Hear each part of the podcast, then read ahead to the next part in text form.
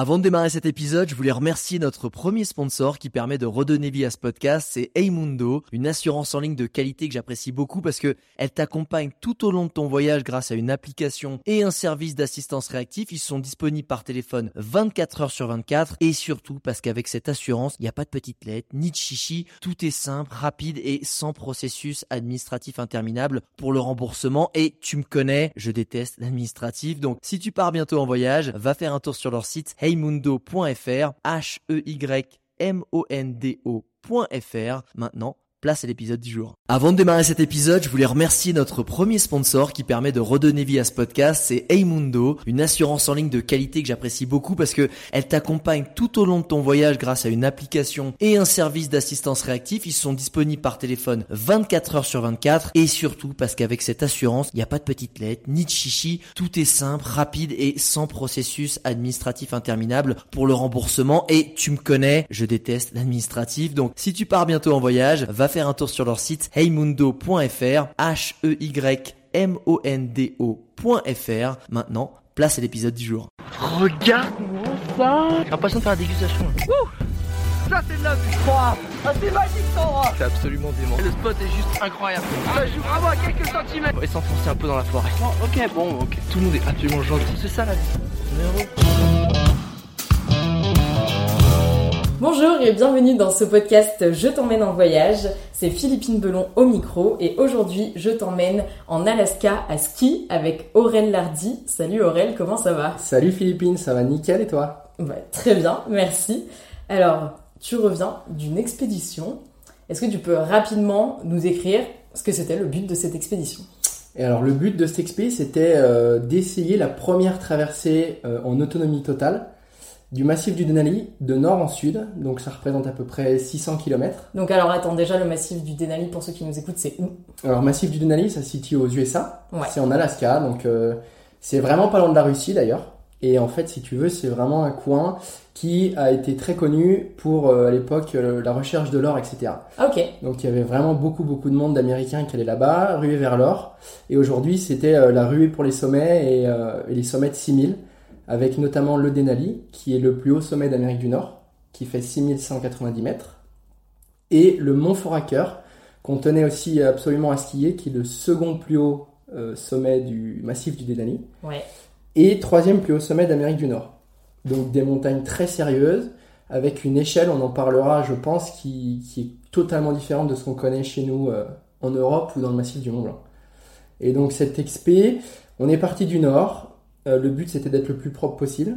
Ouais, donc le plus propre, tu veux dire euh, pas d'hélico, euh, pas de motoneige, c'est vraiment vous vous débrouillez par vos propres moyens de déplacement avec le moins d'impact possible, c'est ça? Voilà, le but c'était vraiment essayer de revenir un petit peu à ce que pouvaient faire les pionniers, ouais. ce qui avait été fait il y a, plus de 100 ans.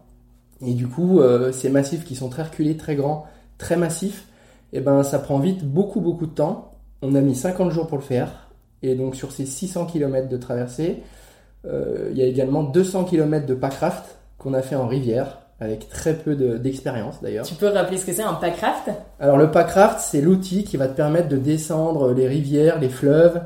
Euh, avec dedans, tu vas vraiment pouvoir mettre tout ton matos, tout ton matériel qui va te permettre d'évoluer. Donc, ça ressemble à un petit kayak. C'est un petit kayak dans lequel tu vas vraiment avoir des zips mhm. et en fait tu vas pouvoir mettre tout ton matériel dedans. Donc c'est plus, plus ou moins, en tout cas, dès que tu mets ton matos dans les boudins, c'est très étanche. Par contre, on avait tellement de matos qu'on n'a pas pu tout mettre dans les boudins. Donc il a fallu mettre aussi des choses avec nous sous la jupe. La jupe n'était pas forcément étanche. Donc euh, ça a été assez compliqué au niveau du matos. Donc tu sélectionnes, tu sélectionnes ce qui est euh, le plus important, le moins important, même si tout est important, tu dois quand même faire une sélection euh, de survie entre guillemets. Ouais, complet. Il faut que le matos, par exemple, tout ce qui va être fringue, il faut que ça reste sec, mm. parce que le soir tu es hyper content quand il fait froid, quand tu as passé des heures et des heures dans l'eau. Et eh ben si tu veux changer de chaussettes, faut pas qu'elles soient mouillées. Ou alors tu sais que tu vas passer une très mauvaise nuit. C'est aussi ça. Et puis, ça, ça rend rude, donc euh, tu, tu sais qu'à un moment donné, tu vas passer des mauvais moments, mais qui finalement sont pas si durs à l'échelle de ce qu'on a pu faire. Et euh, donc un grand voyage avec pas mal d'activités, du tirage de poulka, euh, des poulkas très très lourdes, donc de la rando à ski. Ensuite, on a fait de l'alpinisme, du ski de pentraide, et on a par la suite rejoint les rivières pour là gonfler nos kayaks et rejoindre l'océan euh, au delta d'Anchorage. Et le point final était sur le port d'Anchorage, la plus grosse ville d'Alaska là du coin. Et donc on a mis 50 jours pour, pour ce périple incroyable. Ok, bon bah bien résumé, on est déjà parti un petit peu loin aussi. Est-ce que euh, pour le début du podcast, tu peux rappeler euh, d'où tu viens, qui tu es, euh, parler de ski, de vélo? Hmm. Alors je suis Aurélien Lardy, j'ai 26 ans, je vais, je vais aller sur mes 27 ans. Et donc je suis skieur professionnel maintenant depuis, depuis deux ou trois années. J'ai la chance de pouvoir vivre de, de, ma passion complètement. Et en fait mon rôle aujourd'hui c'est vraiment d'aller de, bah, explorer un petit peu le le monde entier en essayant d'être le plus propre possible, en essayant de pas abuser quand même. Mais de voilà, j'ai la chance de pouvoir vraiment réaliser mes rêves et de, de, mettre des objectifs très très hauts, très très durs, de voir où sont mes limites. Et donc, euh, dans le passé, j'ai été skieur alpin pendant longtemps, j'ai couru en haut niveau. J'ai eu la chance de courir jusqu'en Coupe d'Europe en, géant, en slalom géant. Et ensuite, euh, bah, la vie a fait que, habitant à Chamonix, j'ai tout de suite levé les yeux sur le massif je regardais pas mal ce qui se faisait autour, mais je me suis mis quand même relativement tard à la montagne, parce que j'ai arrêté euh, ma petite carrière de skieur alpin à, 21 ans. Et du coup, là aujourd'hui j'en ai 26, donc ça fait que ça fait que 5 ans finalement que, que je, je, mets mes skis en montagne.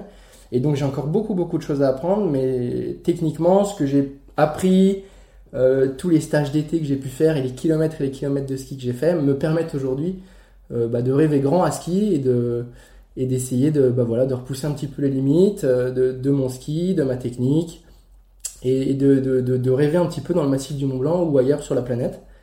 Donc là aujourd'hui, ce que j'aime beaucoup faire, c'est essayer de me concentrer surtout sur des ouvertures à ski, hein, ouvrir des lignes à ski dans le massif du Mont Blanc. Donc ouvrir une ligne, tu peux aussi rappeler ce que ça veut dire? Donc ouvrir une ligne, ça consiste, ça consiste à essayer de prendre une montagne, à trouver une montagne, une montagne belle si possible hein, évidemment, et puis en fait essayer d'imaginer un tracé, c'est vraiment comme de l'art, quoi. C'est essayer d'imaginer quelque chose qui va pouvoir passer à ski du sommet jusqu'en bas et qui, euh, qui, euh, qui n'a jamais été faite. Voilà, essayer de vraiment ouvrir des itinéraires qui derrière peuvent être, euh, peuvent être reparcourus si, les gens sont intéressés par certains, certaines lignes, etc., certains types de ski. Après, c'est vrai que bon, c'est pas du freeride, c'est vraiment du ski assez technique, assez spécifique. Hein. C'est du ski en haute montagne, dans un environnement très hostile, avec de la glace, beaucoup de rochers. Et, euh, c'est vrai que moi, je prends un malin plaisir à, à ouvrir des lignes très techniques, euh, où il va y avoir très peu de place pour les skis, où les virages se méritent vraiment, où ça peut être parfois très engagé, très exposé. Mais c'est là où je trouve vraiment la beauté de ce sport et, de, ce que je fais aujourd'hui, c'est vraiment dans, la, recherche ouais, de cette ligne un petit peu parfaite, de, ce coup de pinceau sur, la montagne le plus biscornu possible entre guillemets pour se rapprocher au plus des chamois quoi. ok génial. et, euh, et, du coup bah, euh, avant cette expédition là dont on va beaucoup parler dans le podcast, tu en avais déjà fait une grande euh, d'où tu as tiré un film, enfin dont vous avez tiré un film Upurkushun, c'est ça je le prononce tout bien à fait, Upurkushun. Parfait. Parfait. Et euh, tu peux euh, nous parler un petit peu de ça du coup, revenir un petit peu dessus? Alors ça c'était une expédition qu'on a fait en 2000, 2020 je crois. 2020, sortie de Covid, donc c'était déjà assez compliqué de pouvoir partir au Pérou parce qu'à ce moment-là, donc on est parti au Pérou, Cordillère Blanche. C'est là où il y a une grosse concentration de 6000 et pour, pour vraiment pouvoir monter au-dessus du Mont Blanc, c'est sur le globe le lieu le plus propice à ça. Parce que si tu veux, à côté, tu as une grosse ville qui s'appelle Huaraz. Et en fait, tu as la possibilité de vraiment d'aller de, de, te balader à droite à gauche dans le massif et d'aller toucher des sommets euh, très sérieux, magnifiques. Et donc, on est parti en 2020 en pleine sortie de Covid. À ce moment-là, le Pérou était le pays le plus, euh, le plus touché en termes de, Covid, avec le taux de mortalité le plus élevé. Donc on est parti dans des conditions vraiment compliquées, on ne savait pas si on allait pouvoir partir d'ailleurs. Mais on était tellement motivés qu'on s'est dit on se pose pas de questions, on va à l'aéroport, on verra. Et puis finalement, bah, ça a marché, on a pu partir au Pérou, on est parti deux mois. Et là on était une équipe de, de, six riders, six jeunes de la vallée de Chamonix. Il y avait un snowboarder et cinq skieurs. Donc euh, une équipe jeune, hyper motivée, mais du coup, on était un peu tout feu tout flamme, si tu veux, et euh, on avait plein de projets. On voulait absolument skier tous les 6000 du coin, quoi. Tout ce qui, tout ce qui était magnifique, tout ce qui nous avait tapé dans l'œil. Et ça paraît pas énorme euh, dans un laps de temps réduit de vouloir faire ça? Et du coup, là, ouais, effectivement, j'ai appris énormément parce qu'en fait, si tu veux, les expéditions que j'ai fait derrière, bah, je les ai faites euh, différemment. C'est-à-dire que le temps, c'est la clé sur une expédition. Plus tu temps, plus tu vas pouvoir réussir ce que tu es venu faire. Et en fait, là, on avait peut-être 7 ou 8 sommets en tête. Pour deux mois, c'est juste, c'est juste énorme. C'était beaucoup trop. Et on a quand même pu euh, skier des, des 6000 euh, magnifiques. Hein. On a skié euh, le rang Rapalka, on a essayé d'aller sur le Toclararu. Ils l'ont skié, moi j'ai été malade sur le Toclararu. Ensuite, on a essayé de mettre un, push sur le, le, Huascaral, qui est le plus haut sommet du Pérou, qui lui fait 6700 mètres. Là, on s'est fait prendre dans une grosse tempête. Et ensuite, on a skié aussi le Yanapacha. C'est une montagne magnifique, pleine de glace, pleine de sérac. Pareil, pas loin de cette ville de Huaraz. Et donc, super expérience. En plus, on était euh, quand même relativement jeunes. Et, euh, et euh, du coup, ça a un petit peu derrière déterminé un petit peu ce que je voulais, etc. Ça a vraiment fait le tri et ça m'a permis vraiment de grandir pour que derrière les expéditions suivantes, je puisse vraiment les, les, les aborder un petit peu plus sereinement et avec un, un, point de vue un petit peu plus réaliste. Ok. Voilà. Et donc l'année d'après, après le Pérou, je suis parti au Kyrgyzstan. Ça, c'était l'année passée. Toujours là pour faire un film. Hein, au Pourkouchoun, il y a un film qui, qui va sortir. Et là, cette année, c'est le film. Donc, on est parti au Kyrgyzstan. Et là, on est parti dans un massif qui n'avait jamais été skié, dans le Tien Shan, ça s'appelle, à la frontière euh, chinoise, donc entre Kyrgyzstan et, et Chine. Et là, c'est des sommets de, de, plus de 5000 mètres, euh, qui étaient totalement vierges de tout, de tout engin de glisse. Ah ouais, même, euh, jamais, euh, jamais glissé, rien non, du tout. Personne n'est allé skier là-bas, c'est très reculé. On a fait 25 jours d'autonomie là-bas. Donc ça a été compliqué aussi, beaucoup de tempêtes, des météos très capricieuses, et puis des sacs très lourds, euh, vraiment c'est du bourrinage euh, complet quoi. Et donc sur 25 jours là-bas, on a pu faire que trois sommets. Mais du coup, Mais quand, quand même, ça, trois sommets qui n'avaient jamais été euh, Voilà, atteints, enfin en tout cas redescendus. euh, ouais, qui ok. n'avait jamais été skié du tout, ni en, ni en snowboard, rien du tout. Et même, on a même un doute sur un sommet, on ne sait pas s'il avait même été fait en alpinisme. Ok. Donc c'est des coins qui sont très reculés. Du coup, c'est devient très engagé dans des pays un petit peu pauvres où en tout cas on n'a pas les secours, on n'a pas le PGHM à portée de main. Donc euh, c'est des expéditions quand même relativement engagées où euh, bah, derrière il y a toute une infrastructure, une logistique euh, importante et puis euh, il faut arriver un peu mature aussi dans ce genre de choses parce que du coup il y a, de l'image à faire. On a envie de faire du beau ski, on a envie quand c'est comme ça, quand tu filmes, et ben t'as droit qu'à un shot. Donc, donc il faut, il faut être quand même relativement mature, un peu d'expérience pour pas, pour pas tout faire foirer et pas se planter. Et le but, c'est toujours sur ces expéditions de revenir à la maison et faire un gros bisou à maman. donc, euh, donc euh, voilà, c'est toutes ces expériences qui font que euh, j'ai pu partir cet, été en Alaska dans, dans, dans la plus grande expérience de, de ma vie. Ok, là, donc là c'était tes deux premières grandes expéditions et là on revient du coup sur euh, la dernière euh, grande expédition. Est-ce que tu peux euh, nous dire comment ça se passe depuis le début, donc l'idée jusqu'au moment où vous arrivez sur place? Alors, c'est allé très vite. Généralement, on prend une bonne année pour, pour mettre en place une expédition. Et là, en fait, ça s'est fait en deux mois. On sait, on savait, moi j'avais rencontré Elias Milleriou euh, l'année précédente au Kyrgyzstan, Bah, justement. Justement, tu peux nous dire avec qui t'es parti? Ouais, donc je suis parti avec Elias Milleriou, euh, qui a été piolet d'or en 2017, soit le, un petit peu le ballon d'or d'alpinisme. Euh, Alexandre Marchesso, qui est un guide de haute montagne de la vallée de Chamonix, très très fort alpiniste, qui a fait pas mal d'expéditions également. Et Christophe Tricou, qui lui aussi est guide de haute montagne. Euh, et lui, c'est un petit peu plus, euh, c'est un oiseau, c'est-à-dire qu'il vit dans les airs, il est très fort en parapente, il fait de la wingsuit, il fait du base jump, euh, tout ce qui touche, il, le rend, il le rend en or complet. Et du coup, il y avait vraiment une équipe très expérimentée, très forte. Et donc, le plus âgé avant moi, il y avait quand même 7 ans d'écart. Et j'ai 10 ans d'écart avec Elias, donc je suis quand même parti dans une équipe. bah, c'est vrai que moi, tu vois, je suis parti en me disant, putain, merde, en termes d'expérience, là, je suis peut-être un peu limite. Je suis avec des gars surforts. Et du coup, je suis parti avec un peu euh, un petit doute, quoi. Tu vois, Les gens qui avaient vécu euh, plus de choses que toi Ah bah déjà. euh, mhm. voilà, c'est des gars qui savaient où mettaient les pieds, même si j'avais fait des, j'ai déjà fait des, des, des expéditions sérieuses et que dans le massif du Mont Blanc, je suis quand même très actif. Là, c'est quand même le genre d'expédition où je me suis posé la question, mais 20 fois, à me dire, bon, j'y vais. Non, non, j'y vais pas. Allez, j'y vais. Non, j'y vais pas.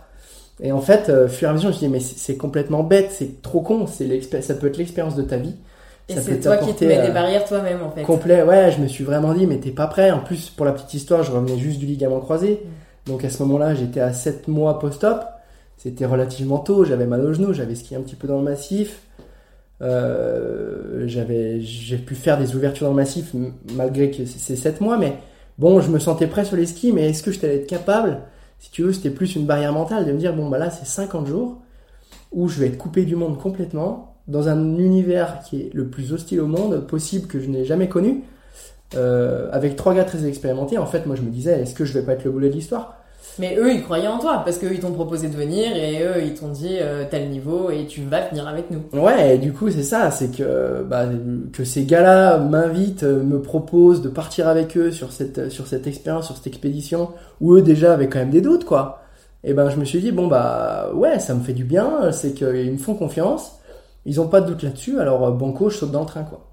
Et du coup. Euh, super équipe. On se connaissait pas tous forcément. Moi, je connaissais Elias de l'expédition précédente au Kyrgyzstan, avec qui ça a tout de suite matché. Euh, on a été très copines tout de suite.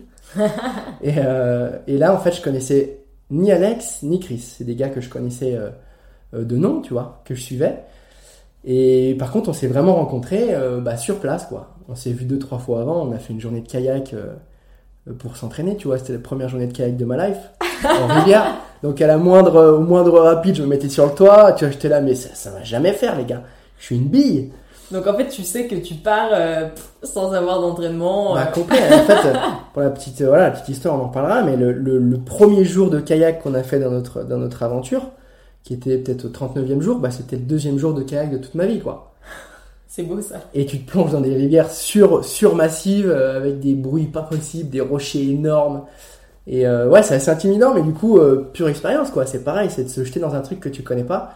Et, euh, et c'est là où c'est où c'est c'est meilleur, quoi.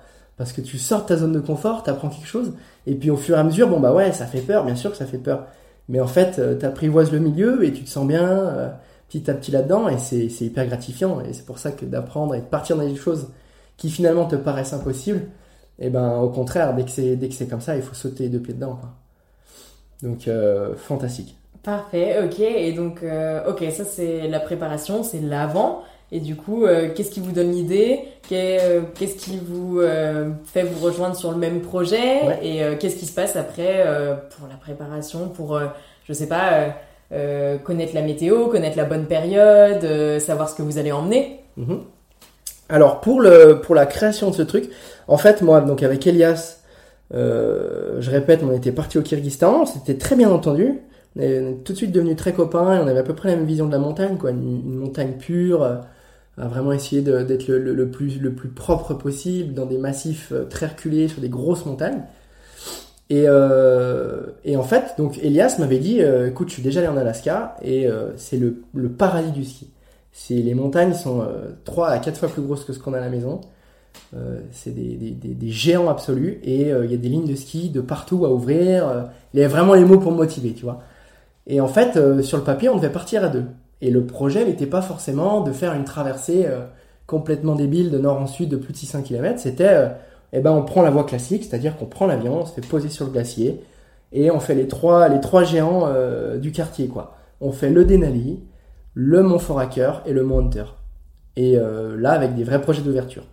Et de fil en aiguille, il en parle à Alexandre Marchesso. Et Alex, euh, Alex, il est barjo complet.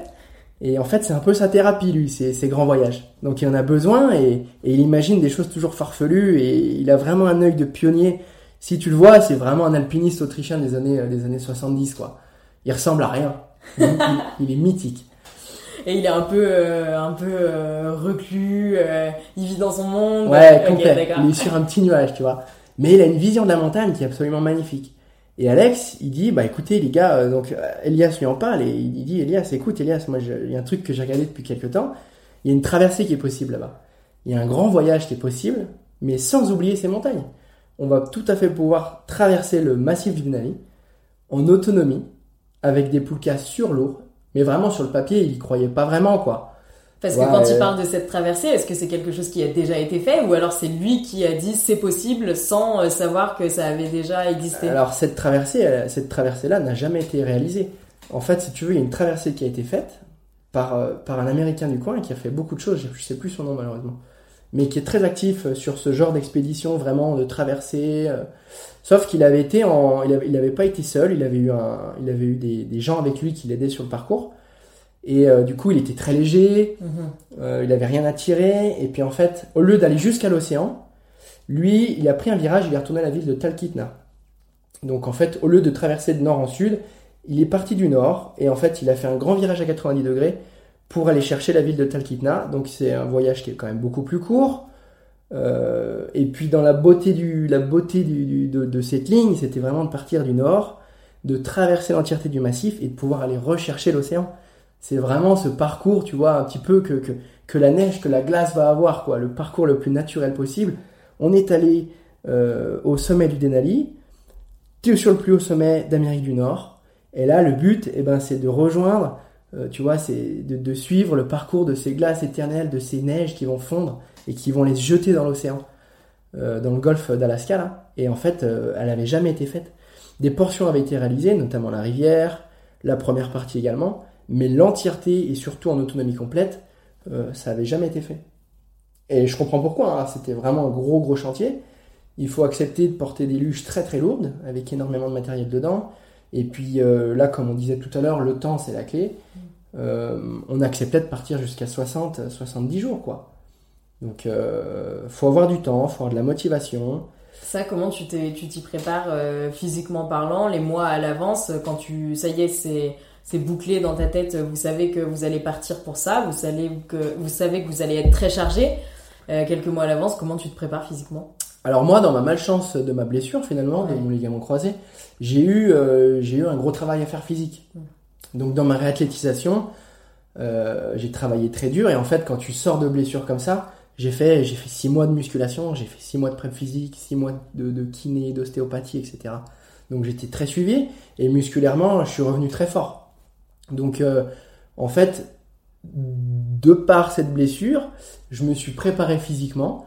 Après, une fois que j'ai pu remettre les skis, j'ai dû reskier à 7 mois dans le massif du Mont Blanc. Et on est parti à 8 mois en Alaska. Mais j'ai rattaqué le ski seulement à 7 mois, si tu veux, mais physiquement, j'étais très prêt. Donc ensuite, dans le massif du Mont Blanc, bah, j'ai quand même profité un petit peu d'aller m'acclimater, tu vois, sur des sommets à 3000, à 4000. Euh, donc là, j'ai fait un petit peu des globules, et puis physiquement, j'ai fait des longues journées. Par contre, je me suis pas entraîné à tirer quelque chose de très lourd. J'étais plutôt sur des journées relativement courtes où il fallait, je, savais que tu vois, j'avais besoin de me remettre en confiance physiquement, de voir que la douleur que j'avais au genou, elle, euh, elle pouvait me gêner, mais elle n'était pas, euh, elle était pas terrible, c'est-à-dire qu'elle n'allait pas mettre une croix sur l'expédition. Donc c'était plus des journées où il fallait que moi je fasse des kilomètres à ski, que mentalement je me prépare. Mais après, derrière, l'expérience de la luge, c'est pareil, eh ben, je l'ai découverte le, le, jour 1 euh, avec la Poulka. Quoi. Donc, euh, pas de préparation particulière au tirage, parce qu'en plus de ça, bon, bah, c'est une expédition où tu sais que tu pars deux mois, c'est très long. Ton corps, il va avoir le temps de, de, de s'adapter à tout ça. Et, euh, et du coup, peut-être qu'autour du, bon, allez, franchement, 3 à 4 jour, eh ben, tu es à l'aise avec ta Poulka. Même si c'est lourd, si c'est chiant, eh ben, tu t'es, tu t'y es accommodé et puis derrière, tu es, habitué à ça. Ok. Et donc là, euh, alors du coup, vous, vous arrivez, euh, vous arrivez sur place. Donc vous avez monté dans votre tête euh, le trajet tous ensemble. Vous avez créé l'itinéraire. Vous arrivez sur place. Vous préparez votre matos quand vous arrivez sur place. Vous chargez tout. Et là, vous démarrez d'où et qu'est-ce qui se passe Vous allez où Et raconte-nous un peu une journée. comment ça se passe les premiers jours alors quand on en plus euh, tout de suite ça, ça a merdé parce qu'en fait euh, si tu veux donc le but comme je te disais c'était d'être le plus propre possible.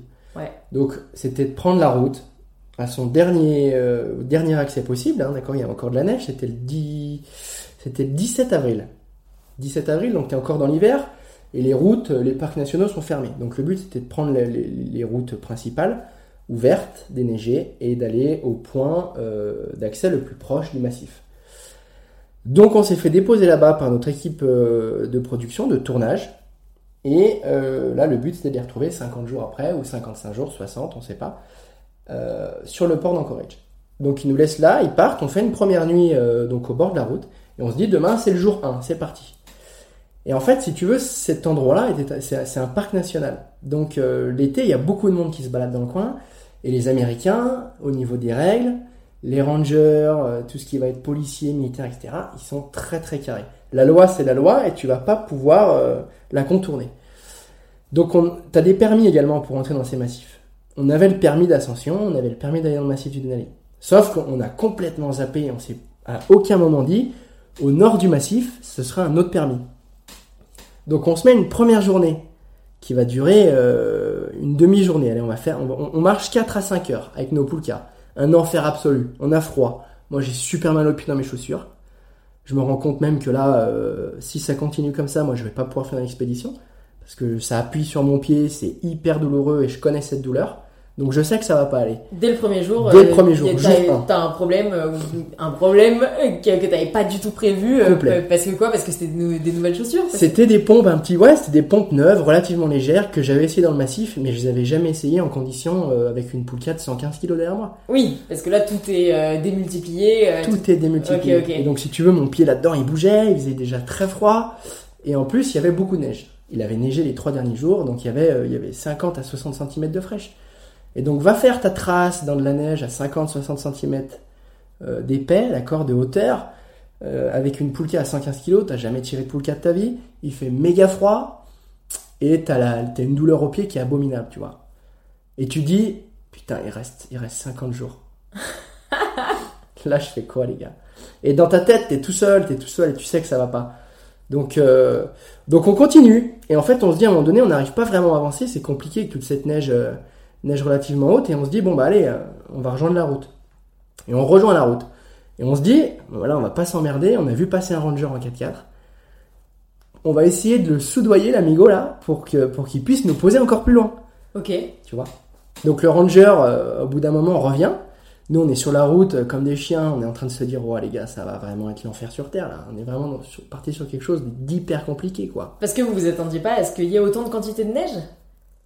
On s'attendait à ce qu'il y ait de la neige, mais en fait, euh, si tu veux, tu sur ton papier, tu dis bon bah il va y avoir de la neige, on aura des luges, ce sera dur, mais c'est bon, ça va le faire. On est quatre, on se fera des relais. Et en fait là tu te rends compte que c'est l'enfer. Et euh, en fait, tu te rends compte que même si t'es quatrième, ta luge, elle se retourne tous les deux mètres au moindre virage, que c'est hyper compliqué. Elles sont tellement grosses, tellement larges, qu'en fait, euh, elles font effet chasse-neige, donc ça ramasse tout sur les bords. Donc t'as 115 kilos à tirer, plus toute la neige qui se retient. s'accumule.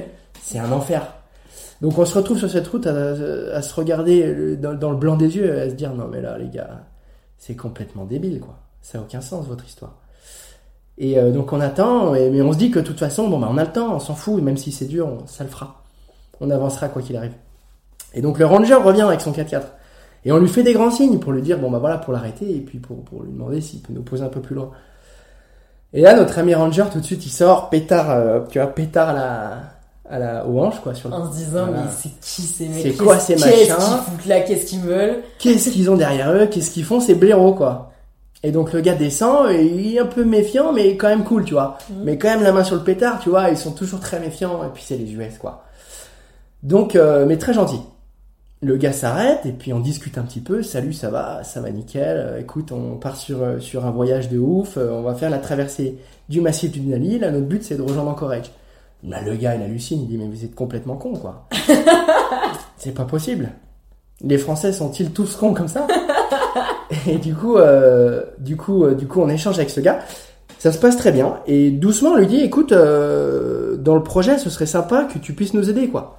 Que tu puisses nous avancer un petit peu plus sur la route, où tu peux, parce que là, on pensait pas que la neige et que la route allait être fermée si tôt. Ça nous rajoute quand même pas mal de bornes. Et donc le gars nous dit, ouais, ok, pas de problème, pas de problème, mais par contre, on va avoir deux trois points. Bon, là tout de suite, tu dis merde. Qu'est-ce Ah, qui se il, passe il pose des conditions, c'est ça Ouais. Ok. il dit pas de souci, par contre on va avoir deux trois points. Il dit bon, euh, montrez-moi vos permis. Ok, pas de souci. On met déjà 20 minutes à trouver les permis sur les mails, etc. Tu vois une galère. Pff, pas les permis, on sait pas où ils sont. On les trouve, on lui montre le permis, sauf que c'est le permis du Denali, d'ascension du Denali et du Mont Foraker, Et pas de toute la région que vous allez couvrir. et pas du nord du massif. Voilà, exactement, pas du nord du massif. Euh, pour le, le petit coin, si, si ça intéresse, ça s'appelle Wonder Lake. C'est le, le- parc de Wonder Lake. Et là, l'été, en fait, il y a énormément d'ours. Donc, en fait, euh, on n'a pas le permis. Et ensuite, la réglementation la plus absurde, mais qui l'été est tout à fait logique, en fait, si tu veux, vu qu'il y a beaucoup de monde dans ce parc, quand tu vas te promener plus de deux jours ou que tu vas faire une nuit, tu es obligé d'avoir ce qu'ils appellent des bear box. Donc, des, des boîtes à ours. Et en fait, là-dedans, tu es censé mettre toute ta nourriture. Et le gars, il regarde nos luges Vous avez rien. et il percute qu'on n'a pas les bear box. Et que nos luges, elles sont pleines à craquer. Elles sont monstrueuses. Elles font quasiment un mètre de haut. Et de la bouffe, vous en avez euh, à foison. De la bouffe, on a 50 kilos de nourriture chacun. 50 kilos. Et donc lui, il nous, la loi, elle est comme ça. Il faut des bear box pour traverser ce, ce, ce parc national du, du nord du massif. Et donc en fait, les bear box, si tu veux, en plus, euh, bah, les plus grosses, elles vont faire euh, 30 litres. Et les plus petites, elles en font 5. Et vous, c'est que vous le saviez pas ou que vous vouliez pas vous emmerder avec? On ne le savait pas. Ok. On savait absolument pas. Et pour le pour l'idée, donc les plus grosses bear box, elles font entre 30 et 40 litres. Non, elles font 30 litres, je crois. Et les plus petites, 5 litres. Et nous, la nourriture, elle tient dans un sac de 90 litres. Et il est plein à craquer, il faut se mettre à 4 pour le fermer. Donc imagine la démarche là, de te dire, on va devoir acheter des bear box pour traverser ce parc national. On a un duffel, on a un sac de 90 litres plein à craquer de bouffe. Et donc du coup, on commence à faire les comptes. On se dit, ok, donc en fait, euh, d'ailleurs à ce moment-là, le ranger nous récupère et on retourne à son bureau. Donc tout ce qu'on a marché, on le refait en marche arrière. On, roule en, arrière, on repart au point de départ. Et là, donc, euh, on essaie de trouver la solution. Le permis, il va falloir qu'on le gère. Et ensuite, euh, surtout, c'est Barebox. Comment on va faire? Et donc là, on regarde, on essaie d'appeler un petit peu tous les magasins du coin, mais t'es perdu, t'es à Dage, donc le moindre magasin, il est à 3 heures de route. Et euh, donc on appelle tous les magasins, et les magasins, ils vont dire, ok, ouais, c'est cool, on a, on a une Barebox de 20 litres. Le deuxième magasin, il a deux Barebox de 15 litres. Et en fait, on se rend compte que ça ne fera jamais. C'est impossible. On pourra à peine mettre euh, de quoi tenir euh, une semaine. Donc de là, on se dit, mais là, les gars, c'est vraiment compliqué. Ou on arrive à négocier et c'est cool, on va pouvoir passer sans le bear box. Ils font un petit peu euh, abstraction de tout ça. Surtout qu'on est au 17 avril, il fait méga froid et on risque pas de croiser un ours, ils sont tous en train de roupiller quoi. Mais la loi, elle est comme ça aux US et donc là, on doit attendre le lendemain pour discuter avec un petit peu le, spécialiste des ours euh, de ce parc national, pour essayer de trouver le, meilleur des compromis pour nous et pour eux. Donc là, notre ami ranger qui nous a récupéré sur la route nous pose bien gentiment au camping du coin. Donc, premier jour, on marche 5 heures, on en chie comme des malades. Il y a de la neige jusqu'aux genoux, on n'arrive pas à tirer les luges, elle se retourne tous les 10 mètres. On se fait récupérer par le ranger en se disant il va nous poser des bandes plus loin, on va gagner du temps à mort. Pas du tout. Il nous ramène au point de départ. On doit avoir des bear chacun. On a 90 litres de bouffe chacun. Et euh, ça ne fonctionnera jamais. Donc, il nous pose au camping et on se dit, les gars, c'est peut-être fini. Euh, on va peut-être pas pouvoir y arriver du tout. Mais juste à cause de euh, ces de ces caisses, de ces bearbox, là, vous vraiment, ça vous met un gros obstacle dans la tête, quoi. À cause de ces bearbox. Et en fait, si tu veux, l'usage des bearbox, c'est c'est pour que les ours euh, si tu veux, si tu, si tu bivouacs, tu es censé euh, mettre ta nourriture à une centaine de mètres de ton bivouac, dans ces bear box. Eux, ils vont peut-être pouvoir les, sentir, ils vont venir, mais ils n'arriveront pas à les ouvrir. Voilà à quoi ça sert. Et, euh, et du coup, en plus de ça, on se tape des topos, des vidéos du parc national, de comment ça se passe. Mais ils nous montrent en plus des vidéos estivales, de famille et tout, tu vois. Et nous, on est dans un truc où on part 50 jours ou plus et on est là à regarder des petites filles qui marchent, qui courent dans l'eau, tu vois. C'est pas du tout le même cadre, c'est pas le même pas du tout sur la même planète. Pas du tout sur la même planète. Et nous, donc t'es obligé de, t'es, obligé de regarder ces, ces trucs-là et on est mort de rire quand on se dit non mais là, c'est un sketch. C'est un sketch et là, et là, du coup, c'est quoi euh, l'élément déclencheur qui fait que euh, ça y est, vous pouvez partir, vous avez trouvé la solution? Et eh ben, le lendemain, notre ami euh, spécialiste des ours arrive et on trouvera pas de compromis avec lui. On trouvera pas de compromis avec lui. Il veut pas nous laisser passer. Il veut pas nous laisser passer. Il, veut, il accepte de nous avancer un peu sur la route, mais à la seule condition que euh, on ait des box ou qu'en tout cas on avance beaucoup plus vite que prévu et que en fait si tu veux tu as des secteurs qui sont obligatoires dans ce parc national et que ces secteurs on les, passe très vite. Ça on parle de secteurs de plus de 30 km. Donc avec des luges à 115 kg, on nous dit oui monsieur on va le faire, mais on sait très bien que ça le fera jamais.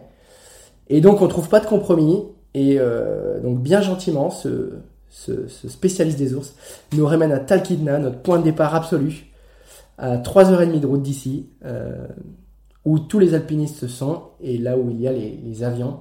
Et donc malheureusement, on a dû prendre l'avion pour traverser le massif et se faire poser au nord.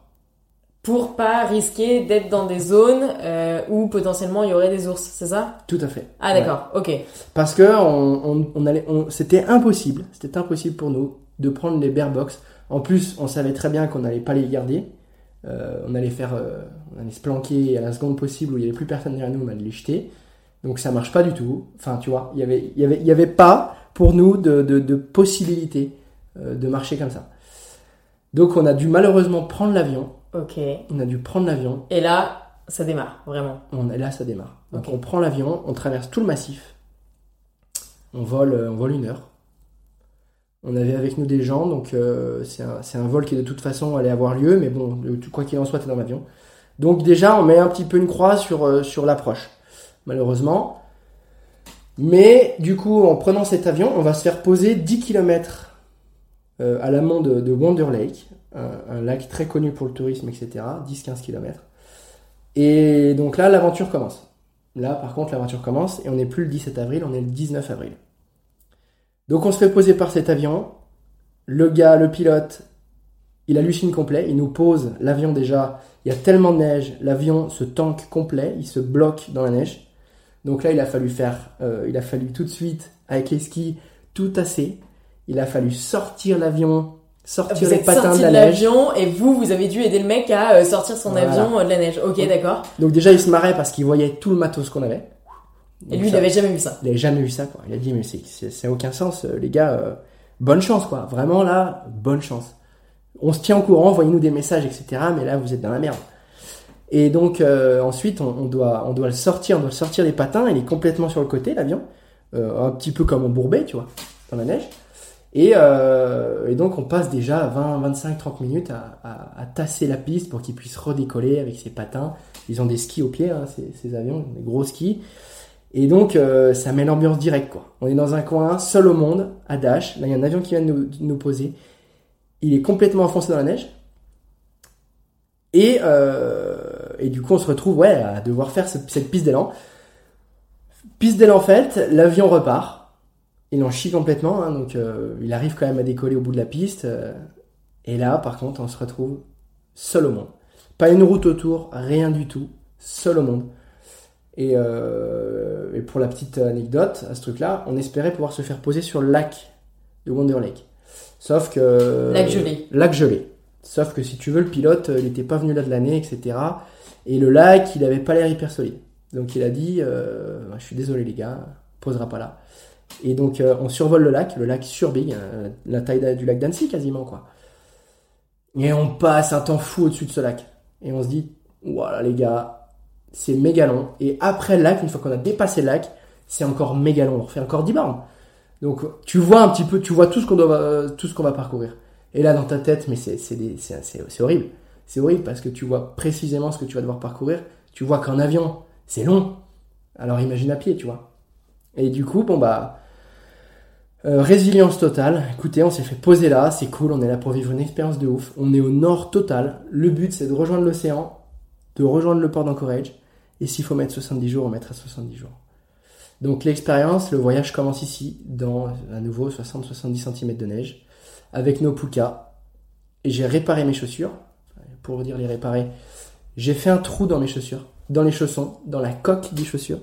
Donc j'ai l'orteil, plus ou moins le, côté de mon pied qui est complètement à l'extérieur de la, de, la, chaussure de ski. Et euh, on a collé, euh, on a collé vraiment euh,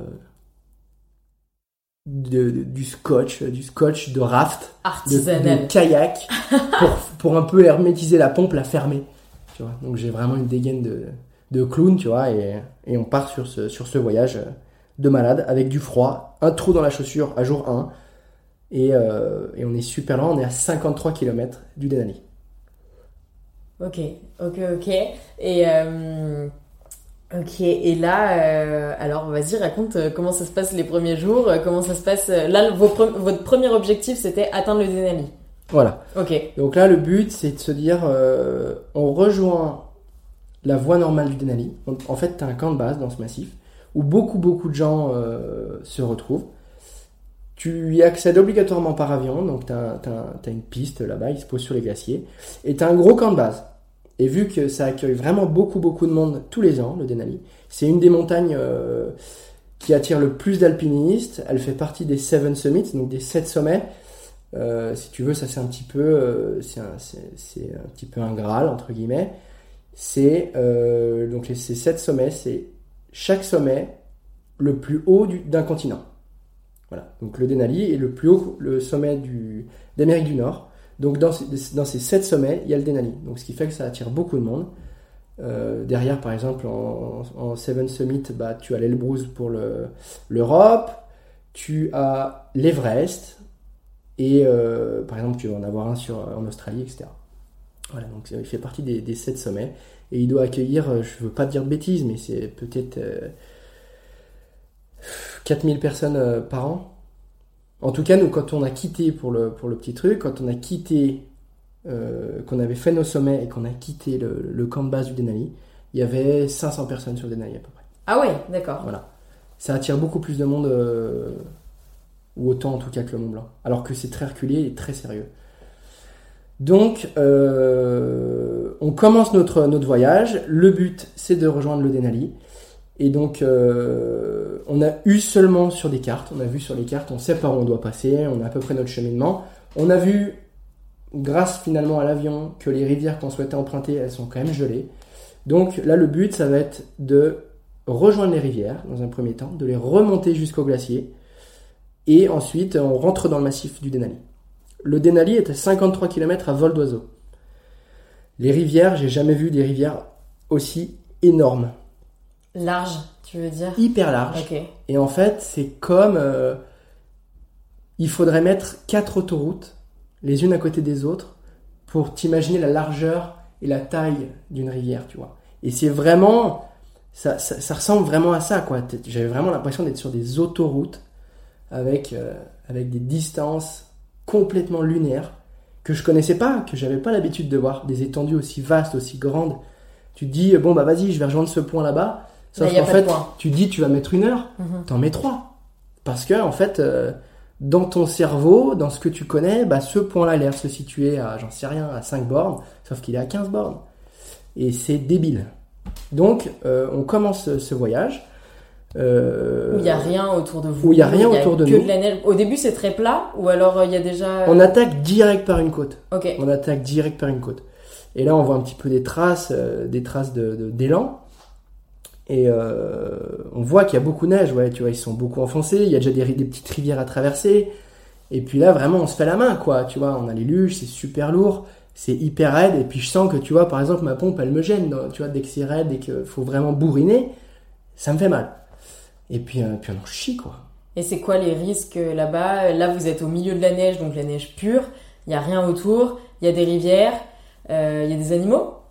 Alors, vu qu'on est tôt, on est quand même 19 avril, euh, on va peut-être pouvoir croiser euh, des élans, euh, mais on croisera pas d'ours. Mais les élans, pas de soucis, c'est vos potes. Les élans, ils chargent ou ils chargent pas? Les élans, ils sont survénères. Ah. Les élans, même les ours, tu vois, ils vont pas s'y frotter. Les élans sont, très très attachés à leur terre, si tu veux, à leur territoire. Et dès que tu as le malheur de passer sur le territoire d'un élan et de le croiser chez lui, tu vois, et eh ben il va avoir cette manie de vouloir te marcher dessus, quoi, et de te courir dessus, mais à une vitesse abominable. Donc on nous a dit, si vous croisez des élans, courez, courez, courez, jusqu'à sortir de son territoire. Heureusement, il fait froid. Euh, pour l'instant, en fait, si tu veux, l'été, là, de notre point de départ, il y a une route. Parce qu'il y a un lodge. Donc, euh, le lodge, il est peut-être à. Il est juste avant. Il est à Wonder Lake. Et Wonder Lake, il est à 10 km. Donc, on est sur une route pendant 10 km. Ça, c'est notre premier jour. Donc euh, on marche sur cette route, mais quand même relativement raide au début, quoi. Et là, je me rappelle, il y a Elias, euh, donc Elias Millerio qui passe, qui passe premier dans la première côte là, et j'hallucine. C'est un sanglier, quoi. Et le gars, il avance, il avance. Moi, je suis derrière dans sa trace et je pinaille au moindre pas dans la pente, vu que la luge est quand même très lourde. Bah, tu vas poser ton pied, tu vas alléger celui de derrière, tu vas glisser en fait, parce que t'as euh, t'as, 115 kg derrière toi à tirer, quoi. Donc la peau de phoque euh, elle est pas faite pour ça. Donc euh, en fait, tu fais deux pas, euh, tu, tu, fais trois pas pour en faire un, quoi. Donc perte d'énergie de fou. mais bon an, mal an, tranquille, on prend notre mal en patience, on met déjà la musique, on est dans le truc, on est bien, il fait beau. On est bien, on est hyper heureux, on est dans ce qu'on est venu chercher, on est encore un peu sur la route, bon tu vois, c'est un petit peu dommage, c'est pas... On n'est pas encore dans le wild à proprement dit, mais on est complètement seul. Là, à ce point-là, on est à minimum on est à 300 km ou 250 km du moindre être, humain, quoi. Déjà, tu vois. Puis il n'y a plus une piste, il n'y a rien, personne vient nous chercher. Personne pour venir nous chercher. Donc, euh, premier jour, on, rejoint ce Wonder Lake, après peut-être, euh, ça doit être du 7 ou 8 heures, on a mis le premier jour, pour faire 10 km. À peu près. C'était très long, mais c'est allé. Euh, et donc là, on va faire notre premier bivouac dans une neige très profonde. Et en fait, il y avait très peu de cohésion. En Alaska, il y a très peu de cohésion parce qu'il fait très froid. Donc en fait, quand tu vas faire ton camp, on fait notre premier camp, mais on met une heure à le faire, si tu veux, parce que tu n'arrives jamais à tasser la neige. Ok.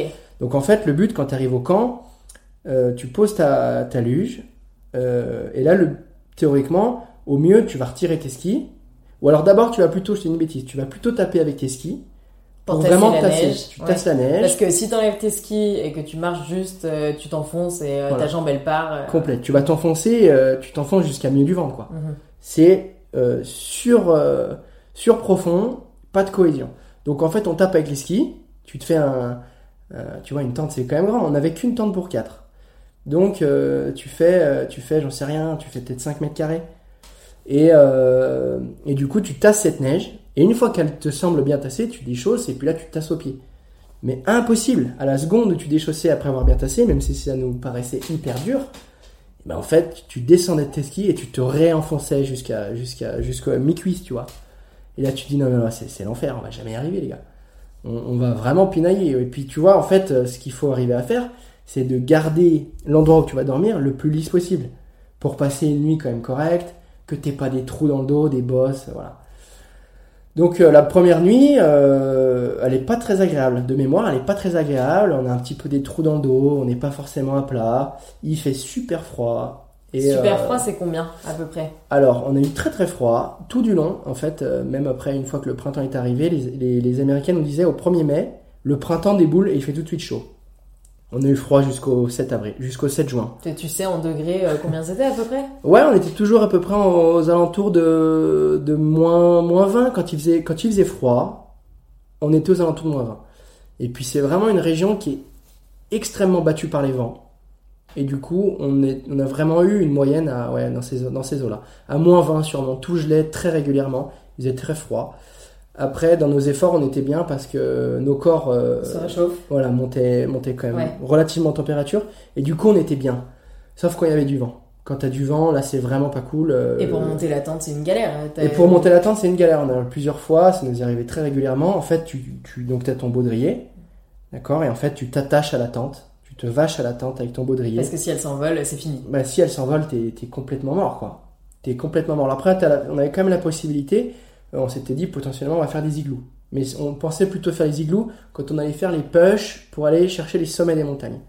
Que finalement, on n'a pas fait. On n'a pas fait d'igloo. On n'a pas eu besoin d'en faire. C'est quoi euh, l'avantage ou l'inconvénient de faire un igloo plutôt que dormir en tente euh, et vice versa Et ben déjà l'igloo, il va te permettre de, de, de te décharger en poids. T'as pas la tente. C'est des tentes très légères, monosurface. Donc c'est des tentes qui vont faire euh, 4 kilos. Tu vois. Donc c'est pas lourd, mais tu vas quand même te retirer ce poids. Par contre, c'est très volumineux. Une toile euh, dans laquelle tu vas faire rentrer 4 personnes, et ben c'est, ça va faire euh, ouais, 50 cm de long pour 30 cm de large quasiment. Donc c'est très volumineux. Mais là, quoi qu'il en soit, vous l'aviez la tente. Là, on l'avait, Donc la ça aurait été quoi l'avantage de faire des igloos? Et ben c'était de s'alléger de la tente. Et puis si tu veux, euh, ben, dans un igloo, il fait toujours 0 degré. Et puis s'il y a du vent sur la montagne, tu vas pas avoir de bruit qui va venir flopper ta tente, qui va faire un, un bruit abominable, qui va t'empêcher de dormir toute la nuit. Donc euh, l'igloo globalement c'est quand même vraiment quelque chose d'hyper intéressant euh, en termes de poids et euh, de confort. Parce que tu es à 0 degré dans, dans- dans ton igloo, euh, que dans ta tente tu vas, il fait moins 20 dehors, bah, il fera moins 20 dans ta tente. hein.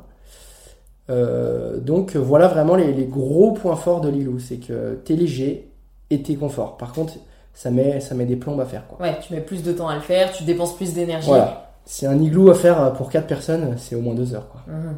Donc euh, en altitude, si t'es à 5000 mètres ou plus et qu'il faut faire un igloo, après une grosse journée, bah euh, ouais, faut avoir le, faut avoir l'énergie derrière euh, suffisante Faut pour prévoir de que tu t'arrêtes plus tôt alors potentiellement, tu t'arrêtes plus tôt Ouais, marcher. tout à fait, pour- ouais. Tu t'arrêtes plus tôt pour te dire bon bah les gars là on prend notre marge, on fait l'igloo, on avance moins vite que prévu, ou on va moins loin en tout cas, et, euh, et on prend le temps de faire notre igloo. Comme ça on se flingue pas énergétiquement.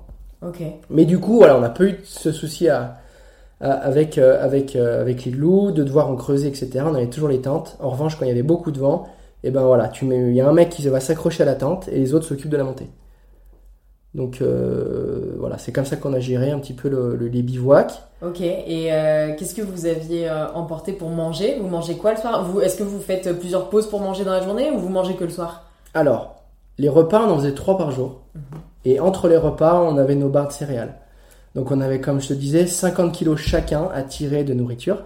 Parce qu'on avait quand même compté 55 à 60 jours de, d'XP. Donc de la marche, un petit Voilà, peu. Ouais. exactement. Donc Et- on avait pris de la marche. C'est quoi, par exemple, ce que vous emportez à manger? Alors là, par exemple, les repas types qu'on avait, on a fait 50 jours de lyophilisé, matin et soir. Et tous les midis, on a fait le même repas, à savoir c'était des wraps, donc des galettes de wrap, en wrap là. Et dedans, euh, on mettait du cheddar froid, parfois congelé, des glaçons de cheddar, avec, euh, avec de la viande séchée, qui lorsqu'il fait froid, c'est du, c'est du caillou. Donc ça n'a pas de saveur tout ça. À part le lyophilisé, que tu vas que tu vas manger dans ta tente le soir, dans ton duvet, t'es bien, etc. C'est chaud, c'est agréable, tu sens que ça te fait du bien. Le matin, c'est pareil, t'es toujours dans ton duvet, et dans la tente pour manger ton petit déj. Mais le midi, t'es dehors, donc qu'il fasse froid, qu'il vente, qu'il neige, qu'il fasse très chaud, très beau, etc. Tu es dehors. Et donc quand il fait à peu près chaud, tu vas le manger à peu près à température ton wrap, donc il va, quand même avoir un petit peu de saveur, tu vois. Mais quand on, quand eu, euh, comme nous, une trentaine de jours ou plus de très froid et de, de cheddar glacé à sucer, tu vois, du cheddar à sucer, eh ben c'est vraiment pas agréable. C'est vraiment mécanique. C'est bon, bah j'ai fait un effort de 4 heures ce matin, il m'en reste un effort de 4 heures cet après-midi. Il faut que je me nourrisse. Il faut que tu te mettes un, que tu te mettes un truc dans le ventre, Voilà. même si tu euh, c'est du glaçon quoi. Voilà. Tu croques dans. dans C'est juste, euh, c'est juste animal. C'est bon, bah il faut que je mange.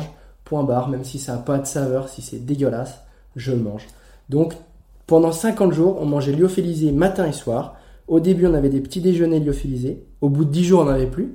Donc on a fait une quarantaine de jours.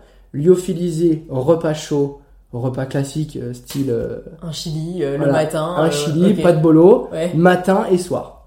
Ok. Et ça pendant 50 jours, avec nos wraps le midi. Et euh, manger lyophilisé pendant 50 jours, ça te fracasse euh, le corps. Ah ouais? Ouais, Et ça, ça te fracasse plus l'esprit psychologiquement parlant ou même le corps, ça te fracasse l'estomac? Ouais, ça te fracasse l'estomac. Ok. Donc au début, euh, t'as la bonne vieille diarrhée qui déboule assez rapidement. Donc là, euh, puis c'est pareil, en fait, les besoins, euh, bah, quand il fait moins 20, moins 25, plus qu'il y a du vent, etc., il faut les faire, donc euh, donc c'est un enfer. Et euh, donc ça tord le bide. Au début, on a quand même bien eu la diarrhée, petit classique. Ensuite, ton corps, ton, ton organisme s'habitue au lyof. Donc là, ça va aller mieux, tu vois. Tu vas avoir un transit un peu correct. Et par contre, au bout d'une d'une trentaine, quarantaine de jours de lyophilisé, là, tu vas commencer à faire de la rétention d'eau. Donc, euh, tu vas gonfler du visage, tu, tu, tu vas sentir des ballonnements, tu vas vraiment être mal, quoi. Et à la fin, on était dégueulasse, on était trop moche. Déjà qu'on n'est pas très beau, tu vois. À la fin, c'était terrible. Mais on était complètement déformés, on avait la tronche toute biais là, c'était terrible, quoi. Mais ça, tu crois que c'est lié que à la bouffe C'est pas lié à tout ce que vous venez de subir, au froid, euh, à tout ce que votre corps a subi de manière générale Je pense que c'est le corps qui dit les gars, là, faut arrêter les conneries. Mais globalement, c'est quand même apparemment très lié à, à la bouffe lyophilisée parce qu'en fait, c'est de la nourriture qui est séchée, qui est déshydratée, et derrière, tu remets de l'eau chaude dedans pour faire, euh, pour, pour faire gonfler la nourriture et qu'elle devienne mangeable. Donc en fait, tu as une nourriture qui est très très sèche, dans laquelle tu mets de l'eau, et euh, qui, en, qui euh, en termes de calories, et un repas, par exemple, un repas euh, c'est euh, 450 calories max. Et il y a énormément de fibres. Donc en fait, ça te tord le ventre et puis, euh, et puis ouais, beaucoup d'eau. euh, donc euh, ça te déforme complètement et t'es dégueulasse quoi. T'es vraiment moche. mais heureusement le cadre est beau donc tu vois ça, équilibre les choses. Mais, mais voilà un peu le ouais les liofs c'est pour le, pour le ventre. Après ça se fait très bien. hein. Et, on aurait pu faire euh, 10, 15, 20 jours de plus de lyophilisé, il n'y a pas de souci. Mais le corps, le corps, le corps, ouais, il s'adapte mais il a du temps à le faire et il réagit parfois de, de, de façon un petit peu, un petit peu particulière. Ok, Voilà. donc ok, ça c'est euh, la, la joie des repas du coup. Euh, Bon après une fois que t'es dedans, euh, de toute façon tu penses plus et tu réfléchis plus et tu sais que ça se passe comme ça. Et qu'est-ce que vous emportez d'autre avec vous? Euh, Là, ta poulka c'est ta maison, t'as quoi dedans? Alors la Pulka, pour rappel, elle fait, elle fait, elle fait, euh, elle fait, euh, en fait, on a un petit peu triché pour l'avion parce que si tu veux, euh, plus t'es lourd, plus, plus tu payes. Donc, t'as une pesée à faire pour monter dans l'avion. Et chaque pesée qu'on faisait, on, on trichait. Donc, on retirait 1 à 2 kilos par, par pesée. Et en fait, on était, on était tombé à peu près à, à- à 90, 100, euh, même je fais une bêtise, on était tombé à, à 100 kilos chacun, en trichant. Sachant qu'on avait, on avait pesé énormément de sacs. Donc, on en a déduit qu'on était aux alentours de 115 kilos, à peu près. Entre 110 et 120 kilos. Donc, en nourriture, on avait déjà 50 kg chacun. Donc là-dedans, il y a du lyophilisé, il y a des graines, des barres de céréales, nos wraps qui sont très très lourds, très épais, de la viande séchée, du cheddar, des nouilles, de l'huile d'olive pour se faire un peu pour se faire un peu plaisir, des fruits secs, style mangue, de la protéine en poudre, et donc tout ça rentrait dans un sac de 90 litres. Ça, c'était vraiment notre sac principal qui était posé au fond de la luge, méga lourd. Ensuite, vu que le projet c'était de faire euh, l'autonomie complète, ça signifiait prendre dès le début, dès le départ, tout le matériel de rivière et d'eau. Donc, dès le jour 1, euh, donc on avait apporté un packraft. Donc, tu te dès le jour 1 ton packraft que tu sortiras que 4 jours à la fin euh, de l'expé, c'est ça? On a, on a descendu la rivière en 5 jours mhm. et ensuite on a eu 2 jours de navigation dans l'océan qui sont pas très bien passés d'ailleurs. Donc tu as ton kayak, ta pagaie, ta dry suit, d'accord, un petit peu ta combinaison quoi pour pour essayer d'être le, le, moins à l'eau possible, gilet de sauvetage, gants, chaussettes et chaussures néoprène. Donc ça, tu vas le porter pour 7 jours dans ton expédition. Mais tu le portes du jour 1 jusqu'au jour 50. Bah, 50 quoi. Voilà. Ensuite, en électronique, il y en a un petit peu pas mal parce qu'au niveau des batteries, on est quand même parti faire un documentaire, il y a un film qui sortira. Et donc, il fallait être capable de recharger tout ce matériel. Et on avait euh, chacun une, euh, au moins deux caméras, donc d'action, style GoPro, ou une caméra ça, ça va, c'est léger. Ça, c'est assez léger. Mm. Ça, c'est assez léger. Mais tu as les panneaux solaires qui vont avec pour recharger. Exactement. Tu as les panneaux solaires. Donc, en fait, on avait trois, on avait trois outils qui allaient, qui allaient nous permettre de, de, filmer. Mais on avait des panneaux solaires. Donc, on avait trois panneaux solaires. C'est pas forcément lourd, mais c'est très encombrant. Et euh, par contre, c'est hyper utile. Donc, ensuite, tu as un téléphone satellite. Au cas où tu as un gros pépin. Non, un seul. un seul pour toutes les Tu prends qu'un téléphone satellite et là-dessus, on avait peut-être une heure et demie d'appel. Ok. Parce que ça, ça, ça a un coût, tout ça, et c'est quand même relativement cher. C'est au cas où il y a un gros pépin, une grosse blessure, un accident très grave ou quoi que ce soit. C'est vraiment besoin d'aide. le dernier recours, le téléphone satellite, tu veux pas y toucher voilà. ton expé quoi. Dernier recours absolu et euh, donc il est là pour appeler les secours. Ensuite, on avait un, ce qu'on appelle un InReach. C'est un téléphone Garmin satellite. Tu peux pas passer de coup de fil, par contre, tu peux envoyer des SMS à volonté. Donc ça, ça a été un outil dont, on s'est beaucoup servi chacun pour écrire aux familles, aux amis, etc., donner des nouvelles, prendre des nouvelles, et puis se réchauffer un peu le cœur, tu vois. C'était vraiment bien. Ensuite, pour tout ça, tu as quand même du chargeur. Donc, on a parlé des caméras. Et ensuite, moi, j'avais pris une liseuse.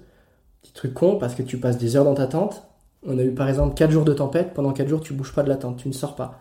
Donc, il faut pouvoir tuer le temps. Donc ça, ça fait partie euh, des, euh, des choses que tu t'autorises, entre guillemets, mais finalement qui deviennent un peu euh, primordiales pour le moral, quoi. Ouais, complet. Ça, ça, te rajoute du poids, et sur ce genre d'expédition, le moindre truc va vraiment être primordial, il faut être au plus léger possible, au plus minimaliste. Mais à un moment donné, il faut aussi savoir se faire plaisir, se déconnecter surtout. Et moi, ça m'a vraiment permis de, de, un petit peu de quitter parfois ce, ce, ce, ces, ces, paysages et ce coin hyper sauvage d'Alaska. Donc euh, maliseuse. Et ensuite, euh, il faut les vêtements. Donc euh, tout ça c'est toujours sur la poulka. Vêtements chauds qui soient sur moi ou dans la poulka, mais c'est voilà. Donc c'est de la veste technique et imperméable, un pantalon technique et imperméable, une grosse doudoune pour les grands froids. On a eu jusqu'à moins 35, moins 40 degrés sur le mont Foraker. Une doudoune un peu plus fine intermédiaire, deux polaires style mérino intermédiaire, trois paires de gants, donc deux paires de gants, une paire de moufles, deux bonnets, une casquette, un bob style pêcheur pour la rivière, ou quand il fait très chaud, que le soleil tape. C'était très très au donc le soleil est quand même très virulent. Chaussures de rando, parce qu'en fait, ça c'est pareil, on les a portés 10 jours dans l'expé, mais il faut les porter. Parce que quand on va arriver au glacier, à la fin des glaciers, qu'on va devoir marcher sur les moraines, ou qu'on va simplement se rapprocher des rivières, et eh ben on va plus pouvoir tirer quoi que ce soit, il va falloir porter. Et donc, euh, au portage, on a besoin de chaussures, quoi, tout simplement. Ensuite, moi j'ai pris une paire de claquettes quand même, T'as pris ta paire de claquettes Bah c'est quand même un peu les vacances, tu vois. Donc je me suis dit claquettes. Un outil moi que je prends tout le temps aussi, j'avais ma petite chemise à fleurs. Pareil. Claquette, chemise, à fleurs. Claquette, chemise à fleurs. Là, je suis en vacances. Je suis nickel. C'est l'outil que je, avec lequel je pars tout le temps. Et ensuite, donc, il y a tout le matériel de montagne. C'est de la cordelette s'il y a des relais à faire, d'accord, sur des montagnes, si tu dois faire un rappel. Donc, de la cordelette. On avait des cordes de 60 mètres, deux au cas où tu faire des rappels, où tu besoin de t'encorder sur glacier. Baudrier, avec tout un cacaillerie que, que, tu vas devoir prendre, donc mousqueton, broche à glace, kit de secours en crevasse. Piolet, euh, un, un à deux piolets chacun. Ensuite, c'est un cache-cou, de la cagoule. J'ai pris six paires de chaussettes. Les pieds, c'est vraiment le plus important, hein, parce que si t'as un problème au pied, euh, t'es foutu. C'est la partie de ton corps qui ramasse le plus, donc il faut vraiment en prendre soin. J'ai pris trois caleçons pour 50 jours. Je m'en suis servi de deux. Pourquoi? Parce que j'étais trop bien dans mon caleçon. Ouais, j'ai pris, euh, ça c'est marrant, ça aussi c'est une, anecdote un peu particulière. J'ai pris, je me suis lavé une fois. Je me suis lavé une fois en 50 jours avec de la neige. euh, tu fais un peu les coins sensibles et basta quoi. Et ça fait quoi alors te laver pour la première fois en 50 jours? Oh là là, si tu savais. et là du coup je fais pareil, là ça fait 50 jours que je me suis pas douché pour retrouver ce plaisir. non, non, c'est un grand kiff, c'est un bonheur absolu. euh. C'est pareil, j'aurais beau te le décrire, c'est, il faut vraiment le vivre. Je te conseille, tu, tu prends 50 jours ton planning, tu ne te douches pas, tu vas au sport tous les jours, et au 50e jour tu prends ta douche. D'accord, tu le conseilles à tout le monde là je un conseille truc- absolument à tout le monde. D'accord. Si, si ça le fait pas, au 20e vous abandonnez, ça sera déjà très bien. Euh, donc trois caleçons, je me suis servi que de deux. Ensuite deux ensembles techniques première couche, hein, style collant et, euh, et, le, et le, le, le- le haut. Et donc ensuite tu as un duvet à prendre, donc un duvet grand froid, hein, à moins 40 degrés, euh, tapis de sol et un matelas gonflable. Parce que hyper important de s'isoler, t'as Voilà, beau avoir un sac de couchage moins 40 degrés, si t'as rien pour t'isoler du sol, Voilà. tu vas avoir froid dans ton tu vas te couchage. peler grave. Tu seras à température du sol, quoi. Donc, tu as d'abord un tapis en mousse, tapis de sol, qui lui va t'isoler du froid. Et ensuite, on mettait un, un- donc on gonflait nos, nos tapis, euh, nos matelas gonflables. Là, du coup, tu gagnes, tu gagnes encore en isolation, tu es un peu plus haut. Et en plus, tu as du confort. Tu as quand même du confort, tu fais des vraies nuits. Et ensuite, donc, on disait la tente à se diviser. Mhm. Quand tu dis tu fais des vraies nuits, euh, vous dormiez combien de temps par nuit? Eh ben, c'était assez particulier, surtout que vu qu'on était très au nord, en latitude, eh ben, euh, il fait jamais nuit en fait. Mm. Il fait jamais nuit. Euh, au début, c'était très léger et la nuit devait être vrai. vrai- Je pense que la nuit, elle se, elle se posait à partir de minuit, minuit et demi, et qu'elle euh, et qu'elle euh, elle se terminait à une heure et demie, deux heures. T'avais deux heures de, de, de nuit totale et encore très léger quoi. Donc vous êtes quand même opaque dans la tente ou pas? Pas du tout. Non, non, pas du tout. Ça a été très compliqué, ça aussi pour l'organisme, hein, parce que nous, on est habitués euh, en Europe, euh, bah, en France. À euh, avoir bah, un cycle, Voilà, ton corps il a cycle, un cycle. Mhm. t'attends, euh, t'attends que- qu'il fasse nuit, euh, le corps, il, il va te donner euh, tous les besoins pour, euh, pour, pour se coucher, pour le sommeil, etc. Sauf que là-bas, bah, il y a rien, il y a rien qui, qui est donné par le corps pour aller te coucher, pour te donner sommeil. Donc en fait, au début, un petit peu comme des cons, on attendait que le soleil se couche. Donc en fait, on se retrouvait à minuit et demi à jouer aux cartes et à se dire putain les gars, il est minuit et demi, une heure, faut, faut, faut dormir quoi. Et donc euh, ça, ça a été difficile. Parce que l'organisme ne s'endort pas facilement. Voilà, l'organisme ne s'endort pas, mais par contre, il se réadapte derrière et on faisait des nuits beaucoup plus courtes. On dormait peut-être 4 à 5 heures de... par nuit, pas plus. Et ça vous allait pour euh, tenir le rythme. Et ça marchait très bien. Ça marchait très très bien. Mais au début, tu ressens un peu de la fatigue, tu te lèves le matin, tu te dis putain, j'ai pas dormi, je me suis réveillé 10 fois dans la nuit. Et en fait, au fur et à mesure, bon, ton, ton organisme, il, il s'adapte, il accepte ce truc-là, et euh, tu trouves doucement le sommeil. Après, bon, t'as- tu, tu, tu mets un bonnet sur tes yeux, tu essaies de trouver un peu des subterfuges, tu vois. Mais qui, au final, à la fin, t'en as plus besoin. Euh, tu acceptes, tu, sais que ton corps va dormir 4 heures, même si c'est saccadé, si c'est 3, 4 fois une heure, ce sera 4 fois une heure, et ce sera très bien comme ça. Donc, euh, donc ça, c'était un petit peu compliqué. Ensuite, euh, sur cette poulka, il y a encore un kit de réparation de ski, si tu as quelconque problème avec tes skis. Kit de réparation kayak pour nos 7 jours de kayak. Tu as une pharmacie, de la crème solaire, des écouteurs. Moi, j'ai pris un cahier avec des stylos pour écrire des choses. Tu as une trousse de toilette, brosse à dents, dentifrice, savon, déodorant, crème hydratante. Et j'ai même pris un parfum. T'as pris un parfum, mais en fait toi t'es le pire de tous dans l'expédition. T'es celui qui avait le plus de trucs qui servaient à rien, non? Mais en fait, j'ai vraiment pensé aux copains. La liseuse, déjà, ils étaient contents parce que... Parce quand que vous vous la partagez Quand en ils s'emmerdaient, ils étaient bien contents de la prendre. Et le parfum, j'ai plus pensé aux copains. Je me suis dit, quand je vais sentir le bouc, ils seront quand même contents d'avoir une odeur un peu sympathique, tu vois. Mais vous tente. tous sentir le bouc. Tous sentir le bouc. Mais il y a que moi qui me suis servi du parfum quand même. Les autres, Rien à foutre. rien à foutre euh, Ouais. que, que toi tu sentes. euh, Il avait que moi transfert, et- Rien à foutre. Euh, que moi qui avais un esprit, d'équipe dans, dans ce groupe-là. Donc parfum, aussi improbable que ça paraisse. Donc euh, voilà, je pense que j'ai oublié des choses, mais globalement, je viens de passer 10 minutes à te dire un petit peu tout ce qu'il y avait dans ma poulka. Et qu'est-ce qui fait que, enfin, comment vous vous mettez en sécurité? Là, t'as parlé du téléphone satellite et euh, donc trousse de secours. Ouais. Ouais. Trousse de euh, secours, donc là tu prends, tu prends pas mal de choses. hein. C'est une trousse de secours qui est quand même vraiment volumineuse. Il y en a pour quasiment un kilo et demi hein, de, de, de médicaments. En tout genre pour euh, quelconque problème, hein, que ce soit transit, mal de tête, euh, altitude. Mhm. Euh, après, il y a, il y a plein de choses. Hein. C'est de la bactérie, toute infection. T'as- vraiment, tu peux couvrir absolument tout. Bactéries que vous pouvez choper dans l'eau, Que tu peux potentiellement. choper dans l'eau, ouais, tout à fait. dans l'eau, même avec- dans la neige, vu qu'en fait, si tu veux la neige, pour faire de l'eau, en fait, t'as pas d'eau. Donc pour faire de l'eau, il faut, il faut, Faire il faut faire fondre de la neige.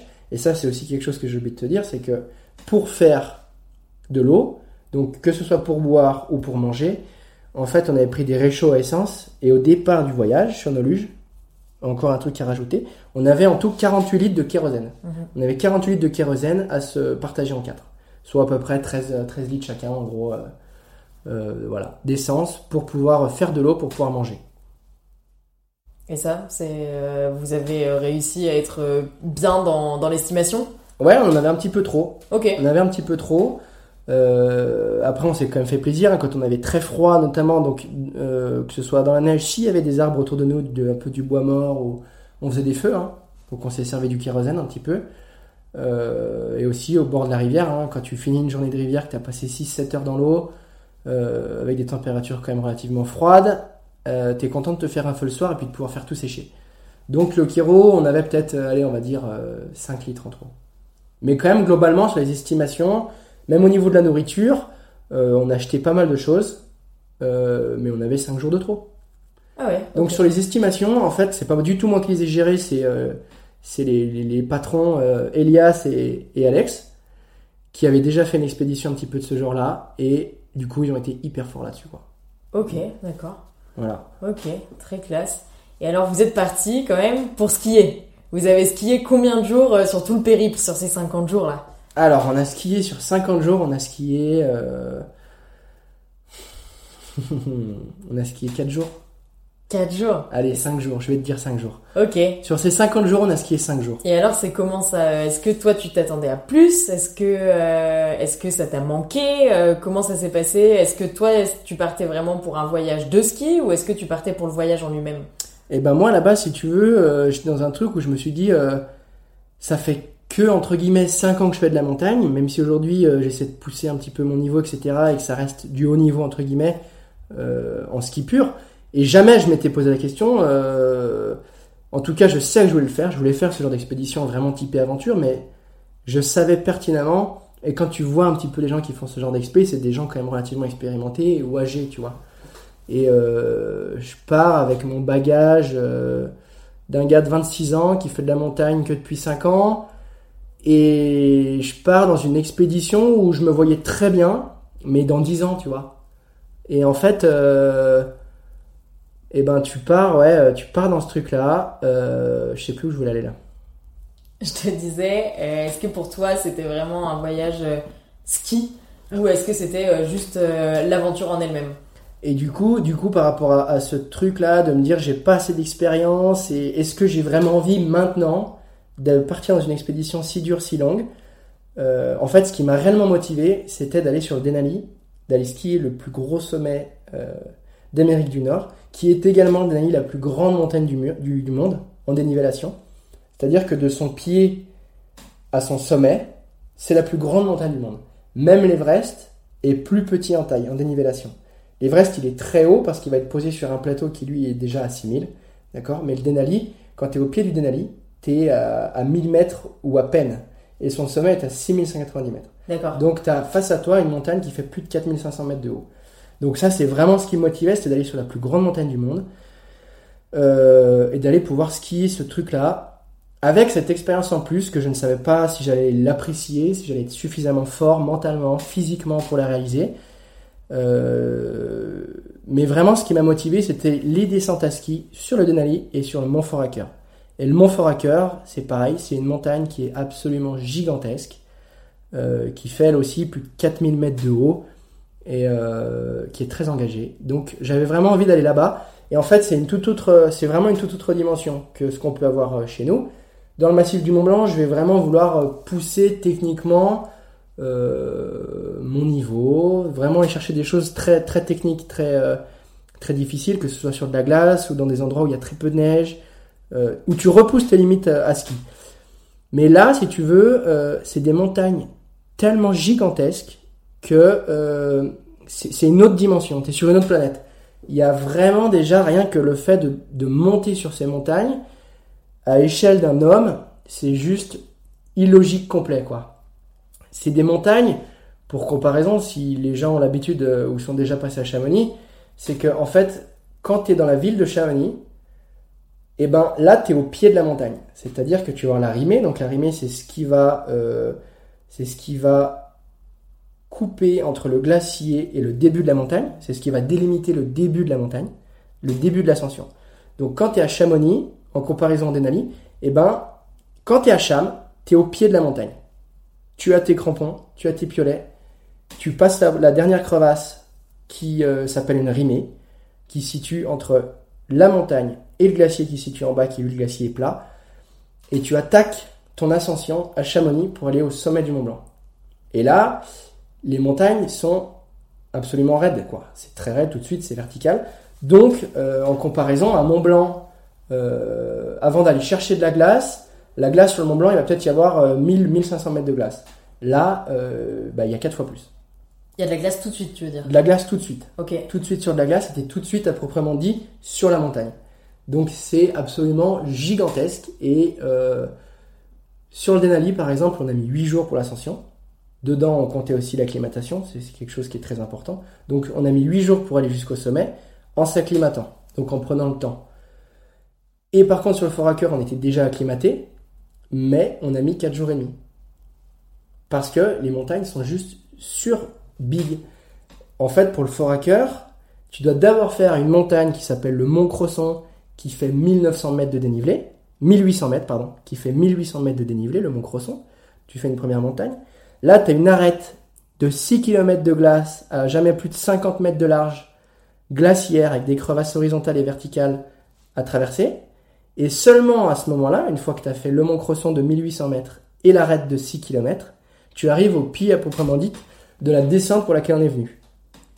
Et là, tu arrives au bout de cette arête de 6 km, tu as encore 1900 mètres à parcourir d'ascension pour aller chercher le sommet du mont Foraker. Donc c'est très très long, c'est très engagé. Tu es tout de suite seul sur les montagnes et en fait le moindre secours euh, prendrait des jours et des jours, sachant que les météos sont absolument abominables, que nous en tout cas vraiment une expérience assez compliquée à ce niveau-là et eh ben, euh, le moindre pépin s'avère euh, catastrophique. Parce que euh, un hélico peut pas forcément atterrir, un avion ne peut pas atterrir, les, secours peuvent potentiellement ne pas être là au moment où vous, en avez besoin. Voilà, tout à fait. vous êtes votre premier secours en fait. Tu es ton premier secours. C'est pour ça qu'il faut avoir une confiance absolue en t'accorder, en l'équipe avec laquelle tu pars. Et, et des fois, bah, il y a des moments où aussi c'est assez étonnant, mais tu es en montagne, tu as ton instinct animal qui est revenu et en fait, tu es tellement bien et tu es tellement heureux dans, ton truc et ton objectif est simple, c'est juste d'aller au sommet. Et ben parfois, tu vas pouvoir accepter, entre guillemets, le, plus dramatique. Il y a des moments où je me retrouve ski au pied, à devoir défendre une arête très effilée, avec 1500 mètres de vide à droite, 1500 mètres de vide à gauche. On est dans la tempête complète, c'est un petit peu tendu, on sait pas ce qu'on doit faire. On voit pas ce qu'il y a autour, on voit pas si c'est une corniche, on voit pas si ça peut skier, etc et eh ben, euh, et eh ben ton cerveau, ton corps, ton, ton instinct va faire que tu acceptes le pire et que tu es là pour un seul, un seul but, qui est ce qui te rend plus heureux au monde. Et donc il faut y aller. Et donc en fait, tu acceptes de descendre à ski sur cette arête très effilée, sans savoir ce qu'il y a sous tes pieds, sans savoir si euh, va y avoir une crevasse ou si une corniche va céder et que tu vas basculer dans le vide, tu vois. Mais ça, c'est quelque chose qui, a été hyper intéressant et qui est très très fort. Parce que toi, euh, justement, euh, pour parler de ça, du, risque et de l'engagement, comment tu fixes ton échelle de l'acceptable et du non acceptable et du renoncement? Eh ben, je suis pas débile, loin de là. dans le massif du Mont Blanc, par exemple, là où je passe le plus clair de mon temps, eh ben, il y a plein de jours où on va faire demi-tour. Mm. Parce qu'en fait, si tu veux, tu as la montagne qui est là. J'habite dans le coin. le lendemain, je peux tout à fait retourner.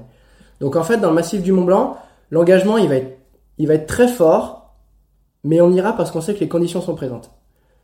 En revanche, quand tu es en expédition en Alaska, à l'autre bout du monde, et que tu aucun moyen de secours possible, et ben là, c'est une, une tutosphère, quoi, si tu veux, parce que tu as cet engagement technique que tu vas quand même retrouver, hein, avec de la glace, euh, des pentes relativement raides, beaucoup de, de vide autour de toi, des crevasses, il y a plein, plein de dangers objectifs.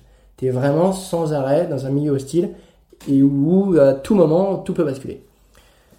Et en fait, euh, moi personnellement, quand je me sens bien avec la montagne, que je me sens bien en confiance, que, que tous les éléments sont présents autour de moi, après je me fais aussi, j'essaie de me faire un maximum de confiance à ski, et eh ben je vais mettre la barre très haute. Et puis aussi je suis jeune, euh, j'ai pas de famille, j'ai rien du tout. Donc c'est un truc aussi, effectivement, euh, bah, je vais penser à mes parents, je vais penser à ma sœur, et euh, ça va pas faire que si tu veux, je vais faire demi-tour.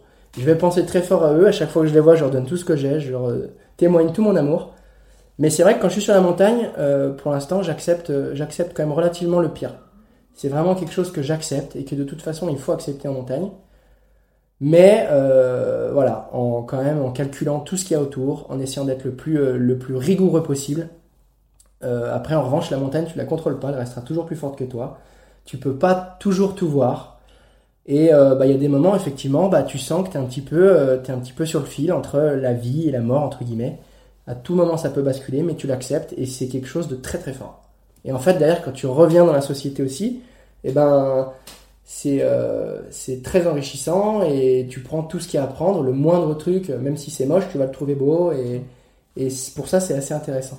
Mais aussi, c'est dur également de se reconnecter à plein de choses. Mhm. C'est dur de se reconnecter parce que tu dans un tel engagement, tu allé dans, dans, de tels retranchements que, euh, en fait, ouais, effectivement, bah, c'est compliqué de se reconnecter à la vie, de rediscuter avec des gens euh, et euh, des gens qui, finalement n'ont pas vécu l'aventure avec toi, donc c'est dur de, de pouvoir échanger et, de, et même parfois de vouloir en parler. Voilà, moi j'en ai très peu parlé.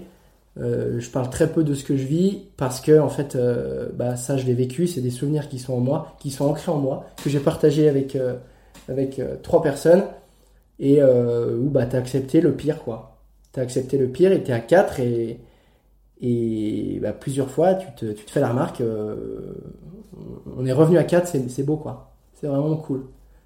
Mais voilà, c'est une acceptation totale et moi, c'est quelque chose qui me dérange pas.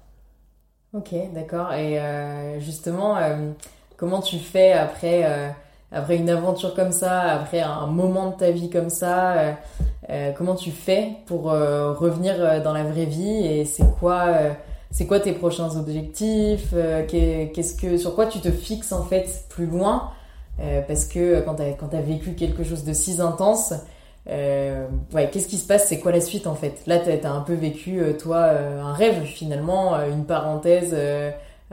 t'étais dans, dans, dans, un autre monde. Mm. Comment tu fais pour, euh, dans le vrai monde, après, euh, euh, prévoir la suite? Eh ben, c'est étonnant en plus, parce que quand tu es sur place, parfois tu dis, mais merde, qu'est-ce que je fous là? Tu vois, t'as vraiment pas envie d'être là. Qu'est-ce qui te fait dire ça? Les, moments où ça va mal? Ouais, les moments où ça va mal, les moments où tu souffres, les moments où il n'y a pas de plaisir, parce qu'il y en a beaucoup de moments sans plaisir. Et en fait, aussi, ça c'est quelque chose qui est assez étonnant, c'est qu'il y a beaucoup de moments où c'est très difficile, tu prends pas de plaisir, tu dis, mais qu'est-ce que je fous là? Et en fait, avec du recul, c'est là où tu te rends compte parfois que c'était les meilleurs moments. C'était des moments de joie très intenses ou des moments qui s'ancrent en toi, qui sont très forts. Que c'est les moments où quand ça se dénoue, en fait, ça t'apporte encore plus, c'est ça? Exactement. Mm. Et en fait, c'est pour ça, c'est quelque chose aussi que tu apprends que dans ce genre de voyage, c'est que quand c'est dur, que ce soit dans la vraie vie, hein, entre guillemets, dans la, dans la, vie de tous les jours, hein, sans être en expédition, mais quand il se passe des choses qui te plaisent pas, qui sont difficiles, que tu n'as pas envie de faire, et eh ben des fois se, se mettre un bon coup de pied au cul et d'aller le faire, eh ben tu te rends compte que ça t'apporte énormément et que, que ce soit de la joie, du bonheur, etc et eh ben faut toujours un petit peu se botter le cul et aller faire des trucs quoi, des choses dont tu n'as pas envie. Et après une fois que tu rentres, et eh ben moi euh, personnellement là j'ai eu un petit peu de mal, j'ai eu un bon mois où euh, j'avais envie de voir personne quoi si tu veux. Euh, je suis même j'en suis même retourné chez mes parents, tu vois c'est quelque chose ils m'ont tellement manqué en fait tu vois ce qui pour toi est essentiel dans ce genre de voyage. Tu vas au bout de tes retranchements physiques et mentaux. Et du coup, tu, tu, tu, vois ce qui pour toi compte le plus au monde. Et donc, c'était la famille, quoi. C'était ma, c'était ma soeur, c'était mes parents. Et en rentrant, j'ai passé un mois chez mes parents et, et je voyais des copains de temps en temps, tu vois, mais j'étais déconnecté complet, j'étais un vrai zombie. Même si c'était des copains de la montagne euh, qui euh, vivaient des choses similaires à toi. Euh. Ouais, même si c'était des copains de la montagne, parce qu'en fait, j'avais même aussi complètement envie de, de, de, couper de la montagne. Je voulais plus la voir, je voulais plus, je voulais plus entendre parler. Ou à la rigueur, j'aurais aimé être replongé dans mon aventure en Alaska, tu vois. Mais la montagne à proprement dite, euh, dans le massif du Mont Blanc ou ailleurs en France, peu importe, j'en avais pas envie. Je voulais pas entendre parler, je voulais, je voulais parler à personne de ce que j'avais vécu. donc c'est assez compliqué. Après derrière j'ai pris le temps qu'il fallait. et puis je suis très heureux maintenant de pouvoir revoir les copains, de pouvoir en parler si ça intéresse, etc. mais je suis assez, assez discret à ce sujet-là et je parle quand même globalement très peu de ce que j'ai vécu. Et, et c'est aussi ça qui est, qui est bien parce que c'est quelque chose, comme je te disais, qui t'appartient, c'est personnel et, euh, et que tu as vécu avec trois personnes. Donc c'est hyper intéressant de pouvoir là le partager avec toi, de pouvoir parler d'une façon très globale pour que les gens puissent se rendre un petit peu compte et peut-être éventuellement euh, partir dans des, dans des, aventures un peu folles. Mais euh, voilà, le, le, retour est toujours assez difficile. Et, et donc ouais... Le retour est toujours un peu difficile, mais tu vas quand même repartir. Voilà. Là, je repars, euh, en fait, ça fait un mois et demi que je suis rentré, et je repars dans un mois et demi à nouveau dans une nouvelle expédition en Argentine, en Patagonie, deux mois à nouveau. Et là, ce sera pas euh, une aventure euh, itinérante, donc il y aura pas de traversée, il y aura pas de poulka. en revanche, on y va vraiment que pour faire du ski et explorer complètement le massif du, Fitzroy en Patagonie, des montagnes très connues. Et le but, c'est d'essayer d'aller ouvrir un maximum de lignes, d'explorer vraiment le coin. Parce que c'est des coins très extrêmes en termes de météo, où la neige se fait quand même relativement rare, et euh, très peu de skieurs y sont allés. Ok, et donc là, tu en reviens finalement à ton premier rêve et ta première passion. Là, tu as vécu une aventure à laquelle tu t'attendais pas forcément parce que finalement, euh, c'est l'aventure qui a pris le dessus sur le ski. Et là, euh, tu as quand même quelque chose qui te fait encore vibrer, même si tu as peut-être vécu la plus grande aventure de ta vie ça te fait toujours vibrer justement cet aspect d'ouverture euh, de voix, d'ouverture euh, à ski. Donc là, tu vas retrouver un peu ce premier amour-là, c'est ça? Ouais, complètement. J'ai vraiment retrouvé ce, ce, cet amour-là, comme tu dis, et euh, c'est ce qui me tient le plus à cœur aujourd'hui. Mais finalement, c'est assez similaire à ce qu'on a pu faire en Alaska, parce qu'en fait, tu pars, si tu veux, quand tu vas ouvrir une ligne, tu pars dans quelque chose où tu sais pas si ça va marcher. Et finalement, ce qu'on a fait là en Alaska, eh ben, tu dis, bon, bah, on a 60 jours de bouffe, on voit très bien par où on doit passer, mais on va peut-être des fois se retrouver dos au mur et euh, ça passera pas. Il y aura peut-être des, crevasses trop, trop grandes, euh, et ce sera peut-être trop dangereux, euh, il fera peut-être mauvais. Il y a plein d'éléments. Et en fait, dans ta descente, dans ton ouverture, tu es dans ce truc un petit peu exploratoire où bah, tous les compteurs sont à zéro, tu aucune information, tu dois réfléchir à absolument tout, être le plus méticuleux possible. Et du coup, c'est assez similaire, mais sur un, laps de temps qui qui est, qui est très comprimé, une ouverture à ski, mais dans l'idée, c'est assez similaire. C'est vraiment se dire, bon, bah, on a regardé ça, on l'a analysé, ça a l'air probable, ça a l'air possible, maintenant il faut aller voir. Exactement comme cette traversée. Sauf que au lieu de la faire en une journée, ou en deux heures de descente, et eh ben ça prend 50 jours. Mais c'est assez similaire, et c'est vraiment moi ce qui me, ce qui me tient à cœur, ce qui, ce qui me passionne et que je trouve magnifique, quoi. C'est de, de se dire, bon bah, ça, il y a ce projet-là, je sais pas si c'est possible, mais on va aller voir et on va le faire. Et, on va le faire. Et, dans ta tête, tu vas te dire que c'est possible quoi qu'il arrive. Et on va le faire grave. On va le faire grave.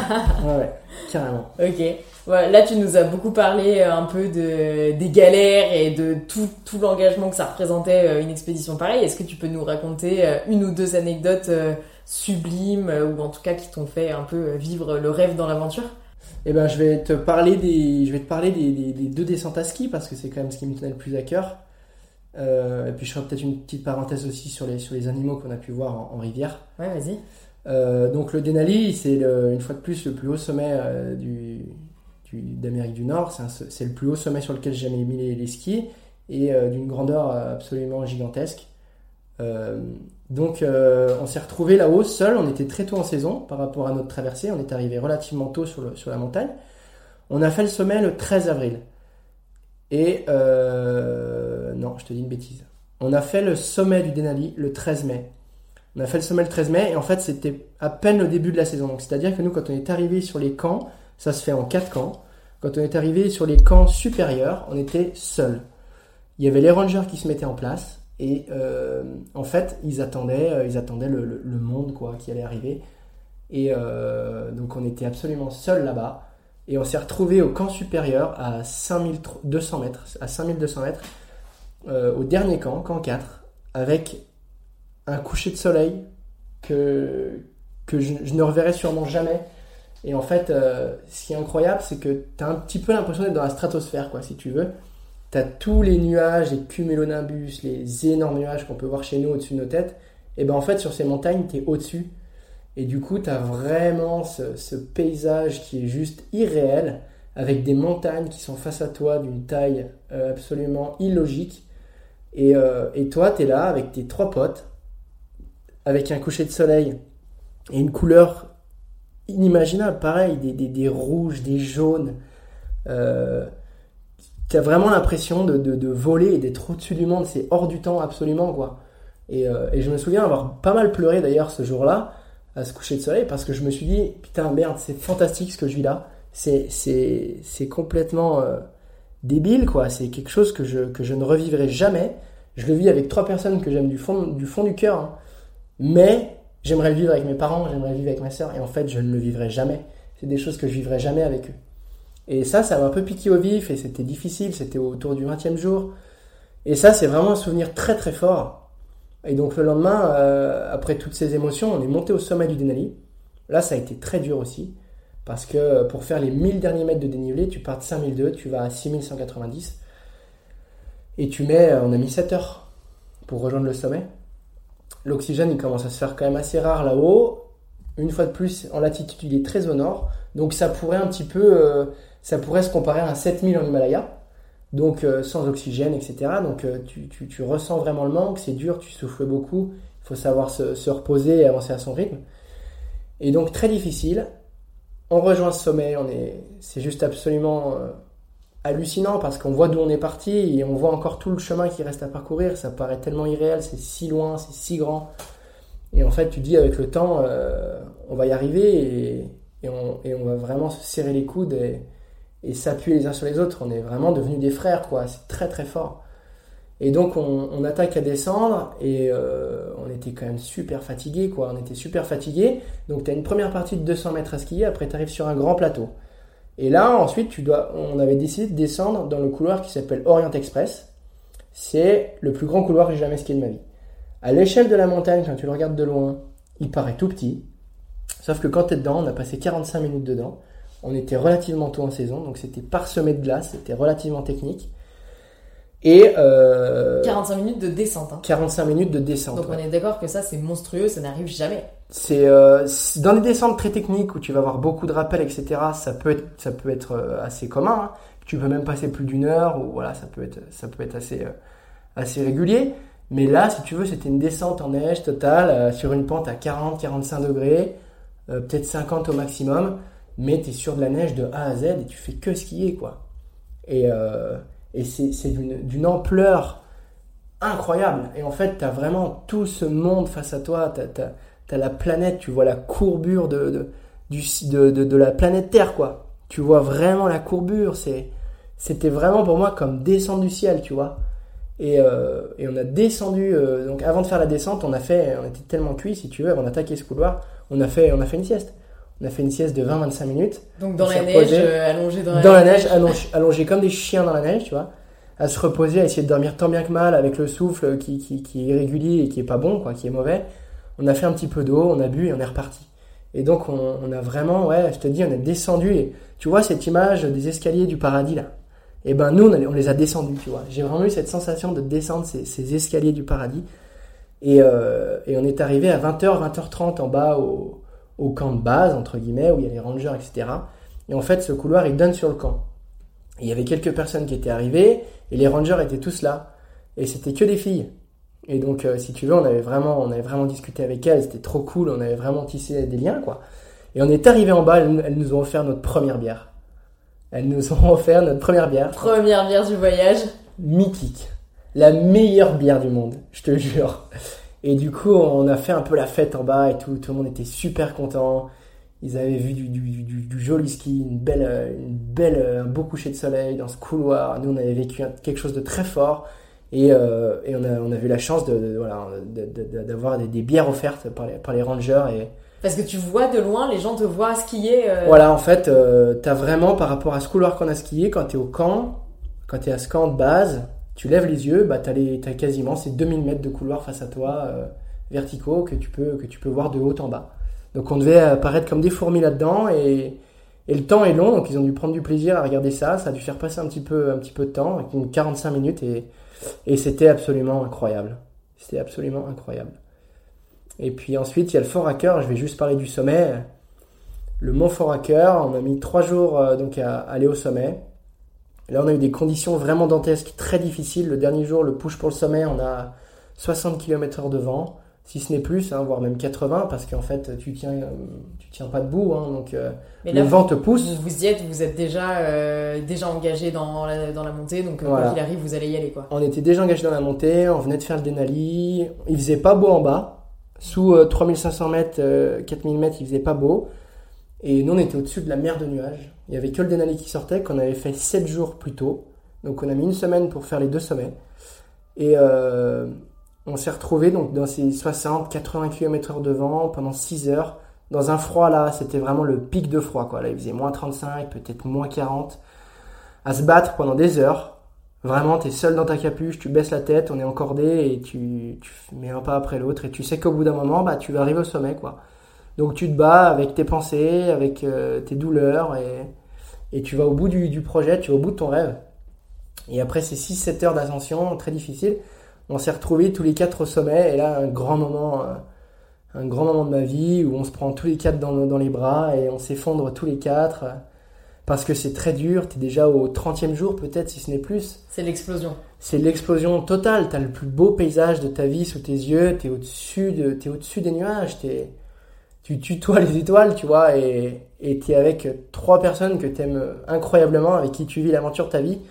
Euh, et, là, tu te prends dans les bras et c'est une explosion de joie, de tristesse, de tout ce que tu veux. Il y a tout qui ressort. C'est absolument incroyable. C'est absolument incroyable. Et donc après, on a descendu ce mont Foraker, une arête euh, juste suspendue au-dessus du, vide et des glaciers euh, gigantesques d'Alaska. Et, et après, donc il faisait mauvais hein, ce jour-là. Donc on est resté coincé un jour en plus. au camp supérieur, voilà, au pied de la, de, de la, de l'arête sommitale. Euh, on est resté coincé une nuit pour attendre que le, que le nuage et la tempête disparaissent, si tu veux, pour, euh, pour laisser place et pouvoir, euh, pouvoir refaire ces 6 km d'arête et ensuite rejoindre le sommet du Mont Cresson et redescendre ce Mont Cresson qui fait 1800 mètres. Donc on a pris derrière une bonne journée de 7-8 heures aussi pour rejoindre les glaciers en bas, le bas absolu de, de, cette descente du Mont Foraker. Donc c'était c'était absolument incroyable. Et la descente, c'est comment? La descente, euh, là, t'as toute la fatigue qui disparaît et là, t'as que euh, l'exaltation. Euh. Ouais, la descente, il n'y a plus rien qui compte, il n'y a plus rien qui. Tu penses à plus rien, t'es juste là à quatre, quatre mecs. Tu prends soin de tes copains, tu regardes si tout va bien, tu, tu gardes un œil sur tout le monde, tout le monde garde un œil sur toi et c'est un partage qui est, qui est absolu. Qui est absolu, tu prends beaucoup de plaisir à la regarder skier, les skier dans le tu vois ton pote qui est dans le ciel, donc c'est quelque chose, une image qui est très forte et qui est et qui est, euh, qui est qui est réelle quoi, qui est vraiment mais très particulière. Et du coup, euh, ouais, tu t'es juste concentré sur sur ta technique et puis derrière tu essaies de, de, prendre un maximum, tu essaies de faire l'éponge, de, de, de prendre tout ce que tu vois, que ce soit ou tout ce que tu vis, le moindre virage, le moindre la moindre glisse, tu, tu, tu savoures tout à 1000% quoi. Donc ouais, ouais c'est très très très fort. Ok, donc ça c'est vraiment les euh, l'apogée, euh, les deux moments euh, de l'expédition où, tout a explosé quoi. Émotionnellement c'est intense. Ouais, c'était très très fort parce que tu es là pour ça et c'est beaucoup d'efforts et de c'est beaucoup d'efforts et de, moments très difficiles à passer pour arriver à, ce moment que tu as imaginé pendant des mois et pendant pendant des jours et des jours à tirer ta poulka, à dire mais qu'est-ce que je m'emmerde là? Et finalement, bah, tu y arrives à force du mental, à la force du groupe. Et, euh, et du coup, c'est absolument, absolument irrésistible. C'est le meilleur, le meilleur sentiment du monde. Et alors, quand tu repars, euh, justement, bah, tu, vous, vous, repartez là avec les poulkas. Euh, là, euh, c'est moins difficile parce que tu as cette adrénaline qui te tient encore et que tu viens de vivre un moment incroyable. Donc, est-ce que ça te tient encore pendant plusieurs jours ce bonheur là que tu viens de vivre? Et non, c'est la merde assez vite après. Hein. Ah, c'est la merde Non, non, qui à nouveau justement dans la réalité du truc de dire putain, j'ai ma poulka qui est, qui est géante derrière là, que je dois tirer qui fait trois fois mon poids. Bon, elles se sont allégées, tu vois. On est parti, on a pris le chemin de l'océan, des rivières, etc euh, disons, au, au 32e jour, tu vois. Ouais, 32, 33e jour. Donc là, tu commences à être plus light. Là, tu es déjà plus light. Donc tu peux toujours avancer avec ta poulka, mais tu sais que tu vas arriver dans des coins très difficiles. Où là, justement, euh, ça va être encore. C'est là que les difficultés justement, d'évolution vont être les plus, les, les plus grosses.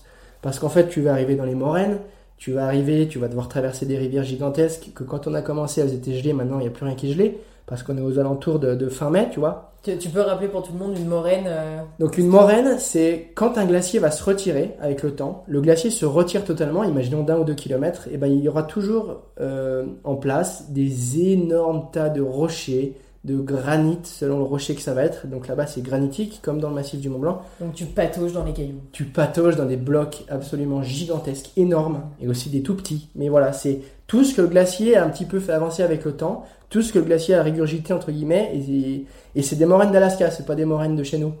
Donc la moraine, en fait, euh, le glacier, les glaciers là-bas en largeur, ils font facilement 3 km, 3 à 4 km, contre chez nous peut-être 1 km, même pas les plus grands. Et euh, même jusqu'à plus grand, ils peuvent faire 10 km de large. Et, euh, des longueurs qui s'étendent sur des, des centaines et des centaines de kilomètres. Les glaciers là-bas, euh, c'est étonnant parce que chez nous, on voit énormément la fonte des glaciers. On les voit, on les voit fondre à vue d'œil. Et en fait, là-bas, tu as l'impression que c'est pas touché par le, le, le réchauffement climatique. Ah alors bon que ça reste un coin qui, justement, est le plus touché. Mais si tu veux, les étendues, et les montagnes et les glaciers sont tellement gros, Ouais, c'est tellement une autre dimension. c'est tellement euh, une autre dimension qu'en fait, tu, tu as l'impression d'être d'être euh, dans une ère glaciaire, si tu veux. Mhm. C'est assez étonnant. Mais du coup, bon, bah, les moraines, euh, voilà, sont absolument gigantesques. Elles font euh, plus de 100 mètres de haut euh, pour euh, 3 à 4 km de large et c'est des blocs et des blocs et des blocs. Donc, euh, c'est absolument énorme. Un sac lourd, déjà, c'est aux alentours de 15 kilos. Pour avoir une idée, un sac, euh, disons, de, de 40 litres euh, chargé euh, en nourriture, on va être autour de 15 kilos. Et là, nous, on s'est retrouvé à faire des portages à 40-45 kilos. Donc, c'est impossible de lever ton sac seul. C'est impossible. Donc, il faut qu'il y ait quelqu'un qui vienne t'aider pour te lever. Donc, Et une fois tout que prend deux fois plus de temps, trois fois plus de temps. Tout prend trois fois plus de temps. Donc, quelqu'un t'aide pour lever le, le sac. Et ensuite, il faut pouvoir l'aider avec ton sac de 40 kilos. Et toi, t'es vraiment. euh, t'es comme un enfant qui apprend à marcher, quoi. Tu vois, t'es le doigt de tomber sans arrêt. C'est terrible. Et donc, euh, une fois que t'as ça, eh ben, il faut marcher très vite. Tu marches très vite jusqu'à vraiment ne plus en pouvoir. Donc, je te parle de ça. Tu fais 400 mètres max. hein. Et là, tu poses tout. Tu poses le sac, tu souffles. Et parce que tu peux pas faire autrement. Et si c'est trop lourd, si c'est trop compliqué aussi par rapport au terrain, donc dans les moraines, tu vas pas pouvoir porter ton sac de 40-45 kg. Donc il va falloir faire des allers-retours. Il va falloir le diviser en trois allers-retours et faire des portages. Donc c'est arrivé un jour sur les moraines quand c'était trop compliqué. On a marché 4 heures pour aller au camp d'après et on est revenu au, camp euh, de la veille pour dormir et ensuite prendre le reste du matériel pour ra- rallier le camp qu'on avait euh, rejoint la veille. Donc on a fait en deux allers-retours. Mais avec deux allers-retours de sac à 25, euh, 25 kilos quoi. Ouais, et puis près, psychologiquement, là, c'est difficile parce que tu reparcours une distance que tu as déjà parcourue. Exactement. Mhm. Et du coup, c'est si tu as fait des portages, c'est un parcours qui est absolument pas roulant, qui est très technique, qui est vraiment merdique, avec des blocs, des, des, des, des, des, des descentes de moraines très raides, ou euh, des rivières à traverser, et tu te retrouves à faire ça deux fois. Ok. Donc c'est vraiment pas un plaisir. Là, pour le coup, c'est vraiment pas un plaisir. Mais euh, voilà, les portages, c'est ce qu'il y a de pire. Porter un sac, et surtout dans ces grandes étendues d'Alaska, il y a, il il quelque chose qu'ils appellent le bush. C'est de la végétation très dense et très haute. Euh, faut imaginer des, petits arbres en bois euh, quand même relativement durs que tu peux pas plier, que tu peux pas casser. Et donc toi, il faut te faufiler là-dedans avec un sac à 40 kilos.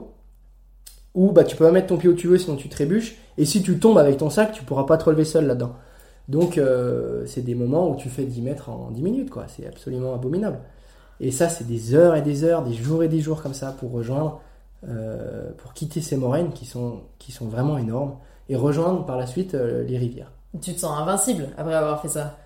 Ouais, tu te sens fort, ça fait du bien, et en fait, tu, tu sais, tu vois, je me suis, j'avais pas confiance, je savais pas vraiment si j'allais être capable de faire ça, mais en fait, tu te rends compte que tout être humain, à partir à la seconde où il va retrouver son, son instinct animal, il peut tout faire, en fait. Quand personne autour de toi te dit que c'est pas possible, Bah oui, tu peux absolument tout réaliser. Et en fait, c'est pareil, on est très, euh, on est très calé sur, sur le temps, sur l'heure, sur les jours qui passent, etc. Et en fait, ce qui a été dur au début de l'expédition, c'était ça, c'était de regarder la montre, de se dire putain, il est midi. De se fixer un objectif. Voilà, et Alors de dire. fait, euh, le temps. Ouais, alors qu'en fait, t'as aucun temps, ça sert à rien de regarder la montre. Et la seconde où bah, t'as oublié ce qu'était le temps et que c'est plus quelque chose que, sur lequel tu vas t'appuyer, sur lequel tu vas, tu, vas, tu vas vivre tes journées. Et ben là, c'est un sentiment qui est assez dingue aussi, parce que du coup, tu es, dans un truc très primitif, euh, tu es seul, en tant qu'animal, dans la montagne, avec tes trois autres potes animaux, et euh, t'as qu'un but, c'est de te nourrir, boire et d'avancer, et d'en prendre plein les yeux.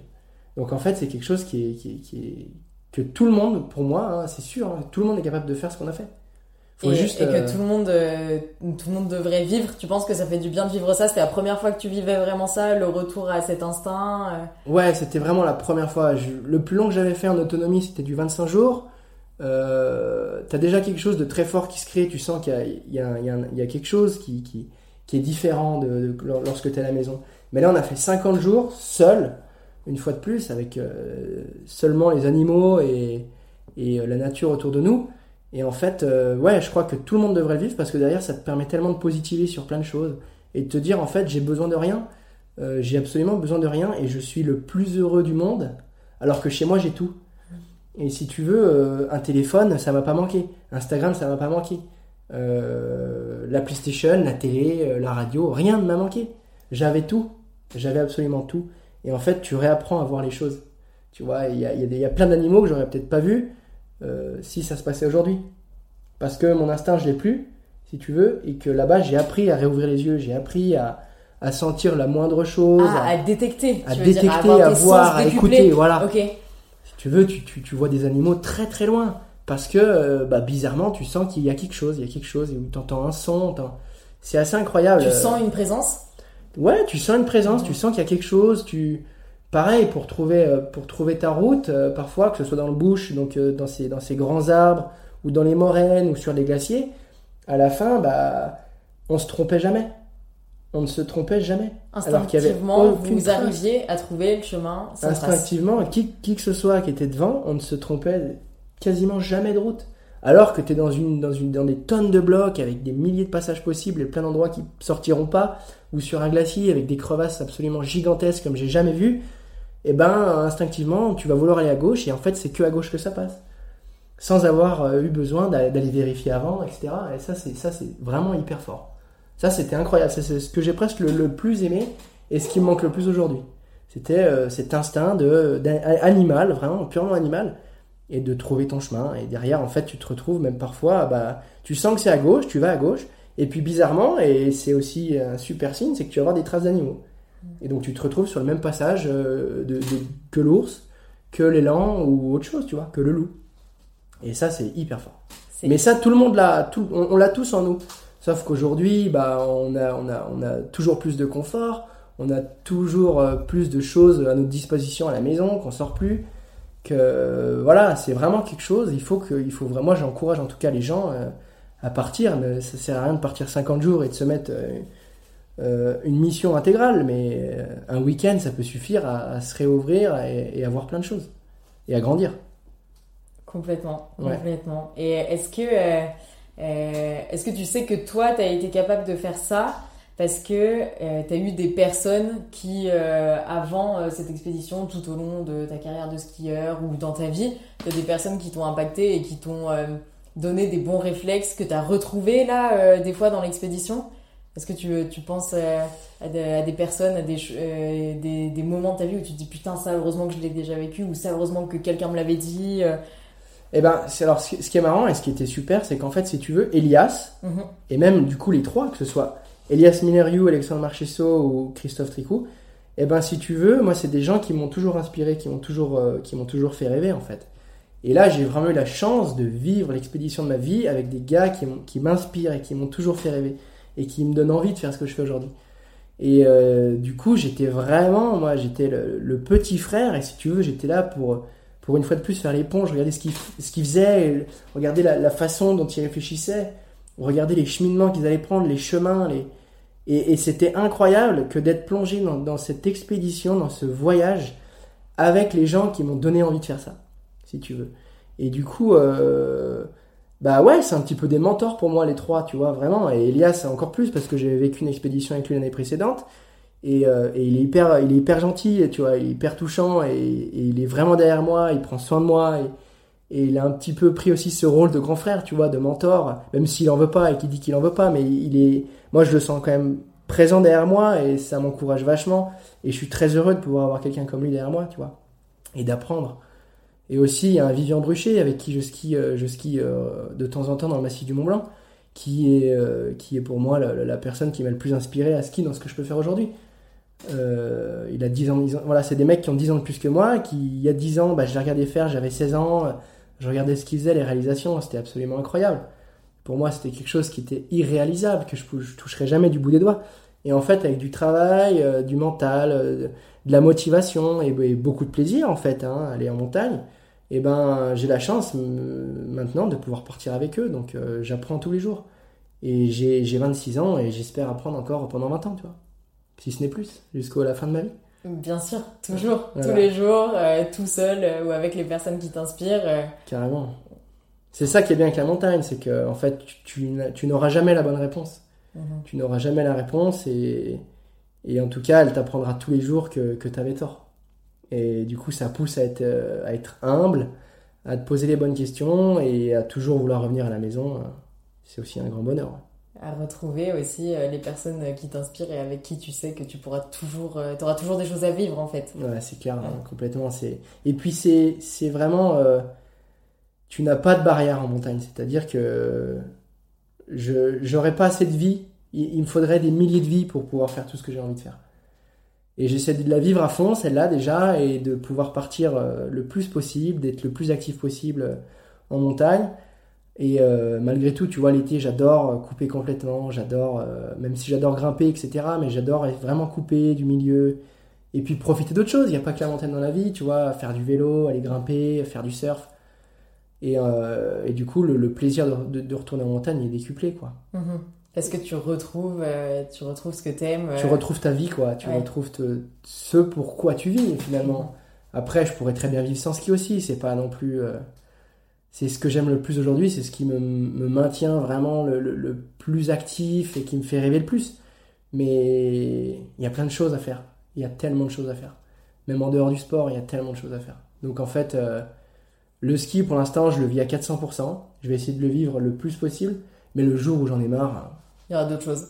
Je me régalerai ailleurs. Toujours d'autres choses. C'est clair. Ok. Ok, bah merci beaucoup Aurel. J'ai euh, deux petites questions euh, traditionnelles euh, de la fin d'interview pour finir. alors, t'en as déjà un petit peu parlé, je pense, mais si on pouvait te donner la possibilité de revivre un seul des moments de cette aventure, ce serait lequel? Ce serait sûrement le dernier jour. Le dernier jour, ah non, donc pas, euh, pas les deux descendre. Ok, bah vas-y. Non, je crois que ce serait, le, ce serait le dernier jour parce que, le dernier jour parce qu'en fait, si tu veux, ça met fin à un voyage, ça met fin à... J'aime bien en parler d'une vie dans ma vie, tu vois. Et, euh, et je crois que le dernier jour aussi a été très fort et je, je te le, je t'en parle parce que c'est justement, c'est ce qui clôt, en fait, si tu veux, cette parenthèse, cette vie qu'on a vécue pendant deux mois à quatre. Et, euh, et ça a été magique jusqu'au bout parce que le dernier jour, on traverse on traverse euh, le delta, si tu veux. Il y avait 5 km à parcourir en, kayak. Et là-bas, en fait, euh, les marées dans l'océan font partie des plus grosses au monde. Donc quand la marée se retire, elle se sur 10 km. Donc tout est engagé et tout est très dur en Alaska, une fois de plus. Et ce dernier jour, eh ben, on a eu du beau temps. On n'a pas eu de problème avec les marées. Et euh, dans cette traversée, on était tous les quatre ensemble. Et il y a six belugas qui nous sont passés quasiment sous les kayaks tu vois. Euh, et, et, c'était quelque chose d'absolument incroyable. J'avais jamais vu de beluga, je pensais pas en voir. Et six belugas euh, d'une taille énorme, blanc absolu, magnifique, qui sont passés nous dire au revoir, tu vois, comme. Euh, comme pour vous accompagner à la fin du voyage. Comme pour nous accompagner à la fin de ce voyage et d'aller jusqu'au port, tu vois, ils nous ont dit, c'était vraiment un, super signe, un super adieu de. C'était symbolique. D'Alaska et c'est vraiment un moment, si je pouvais le revivre, je le revivrais, ouais, avec grand plaisir.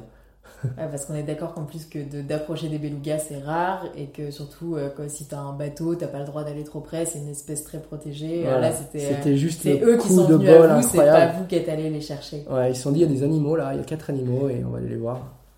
Et du coup ils nous ont ça, voilà nous a remercié nous a dit au revoir de cette façon et et moi je la remercierai jamais assez et je rêve de repartir là-bas parce que c'est vraiment le, le ouais le, le, le pays absolu et les montagnes absolues pour le ski quoi et pour les grandes aventures de ce genre.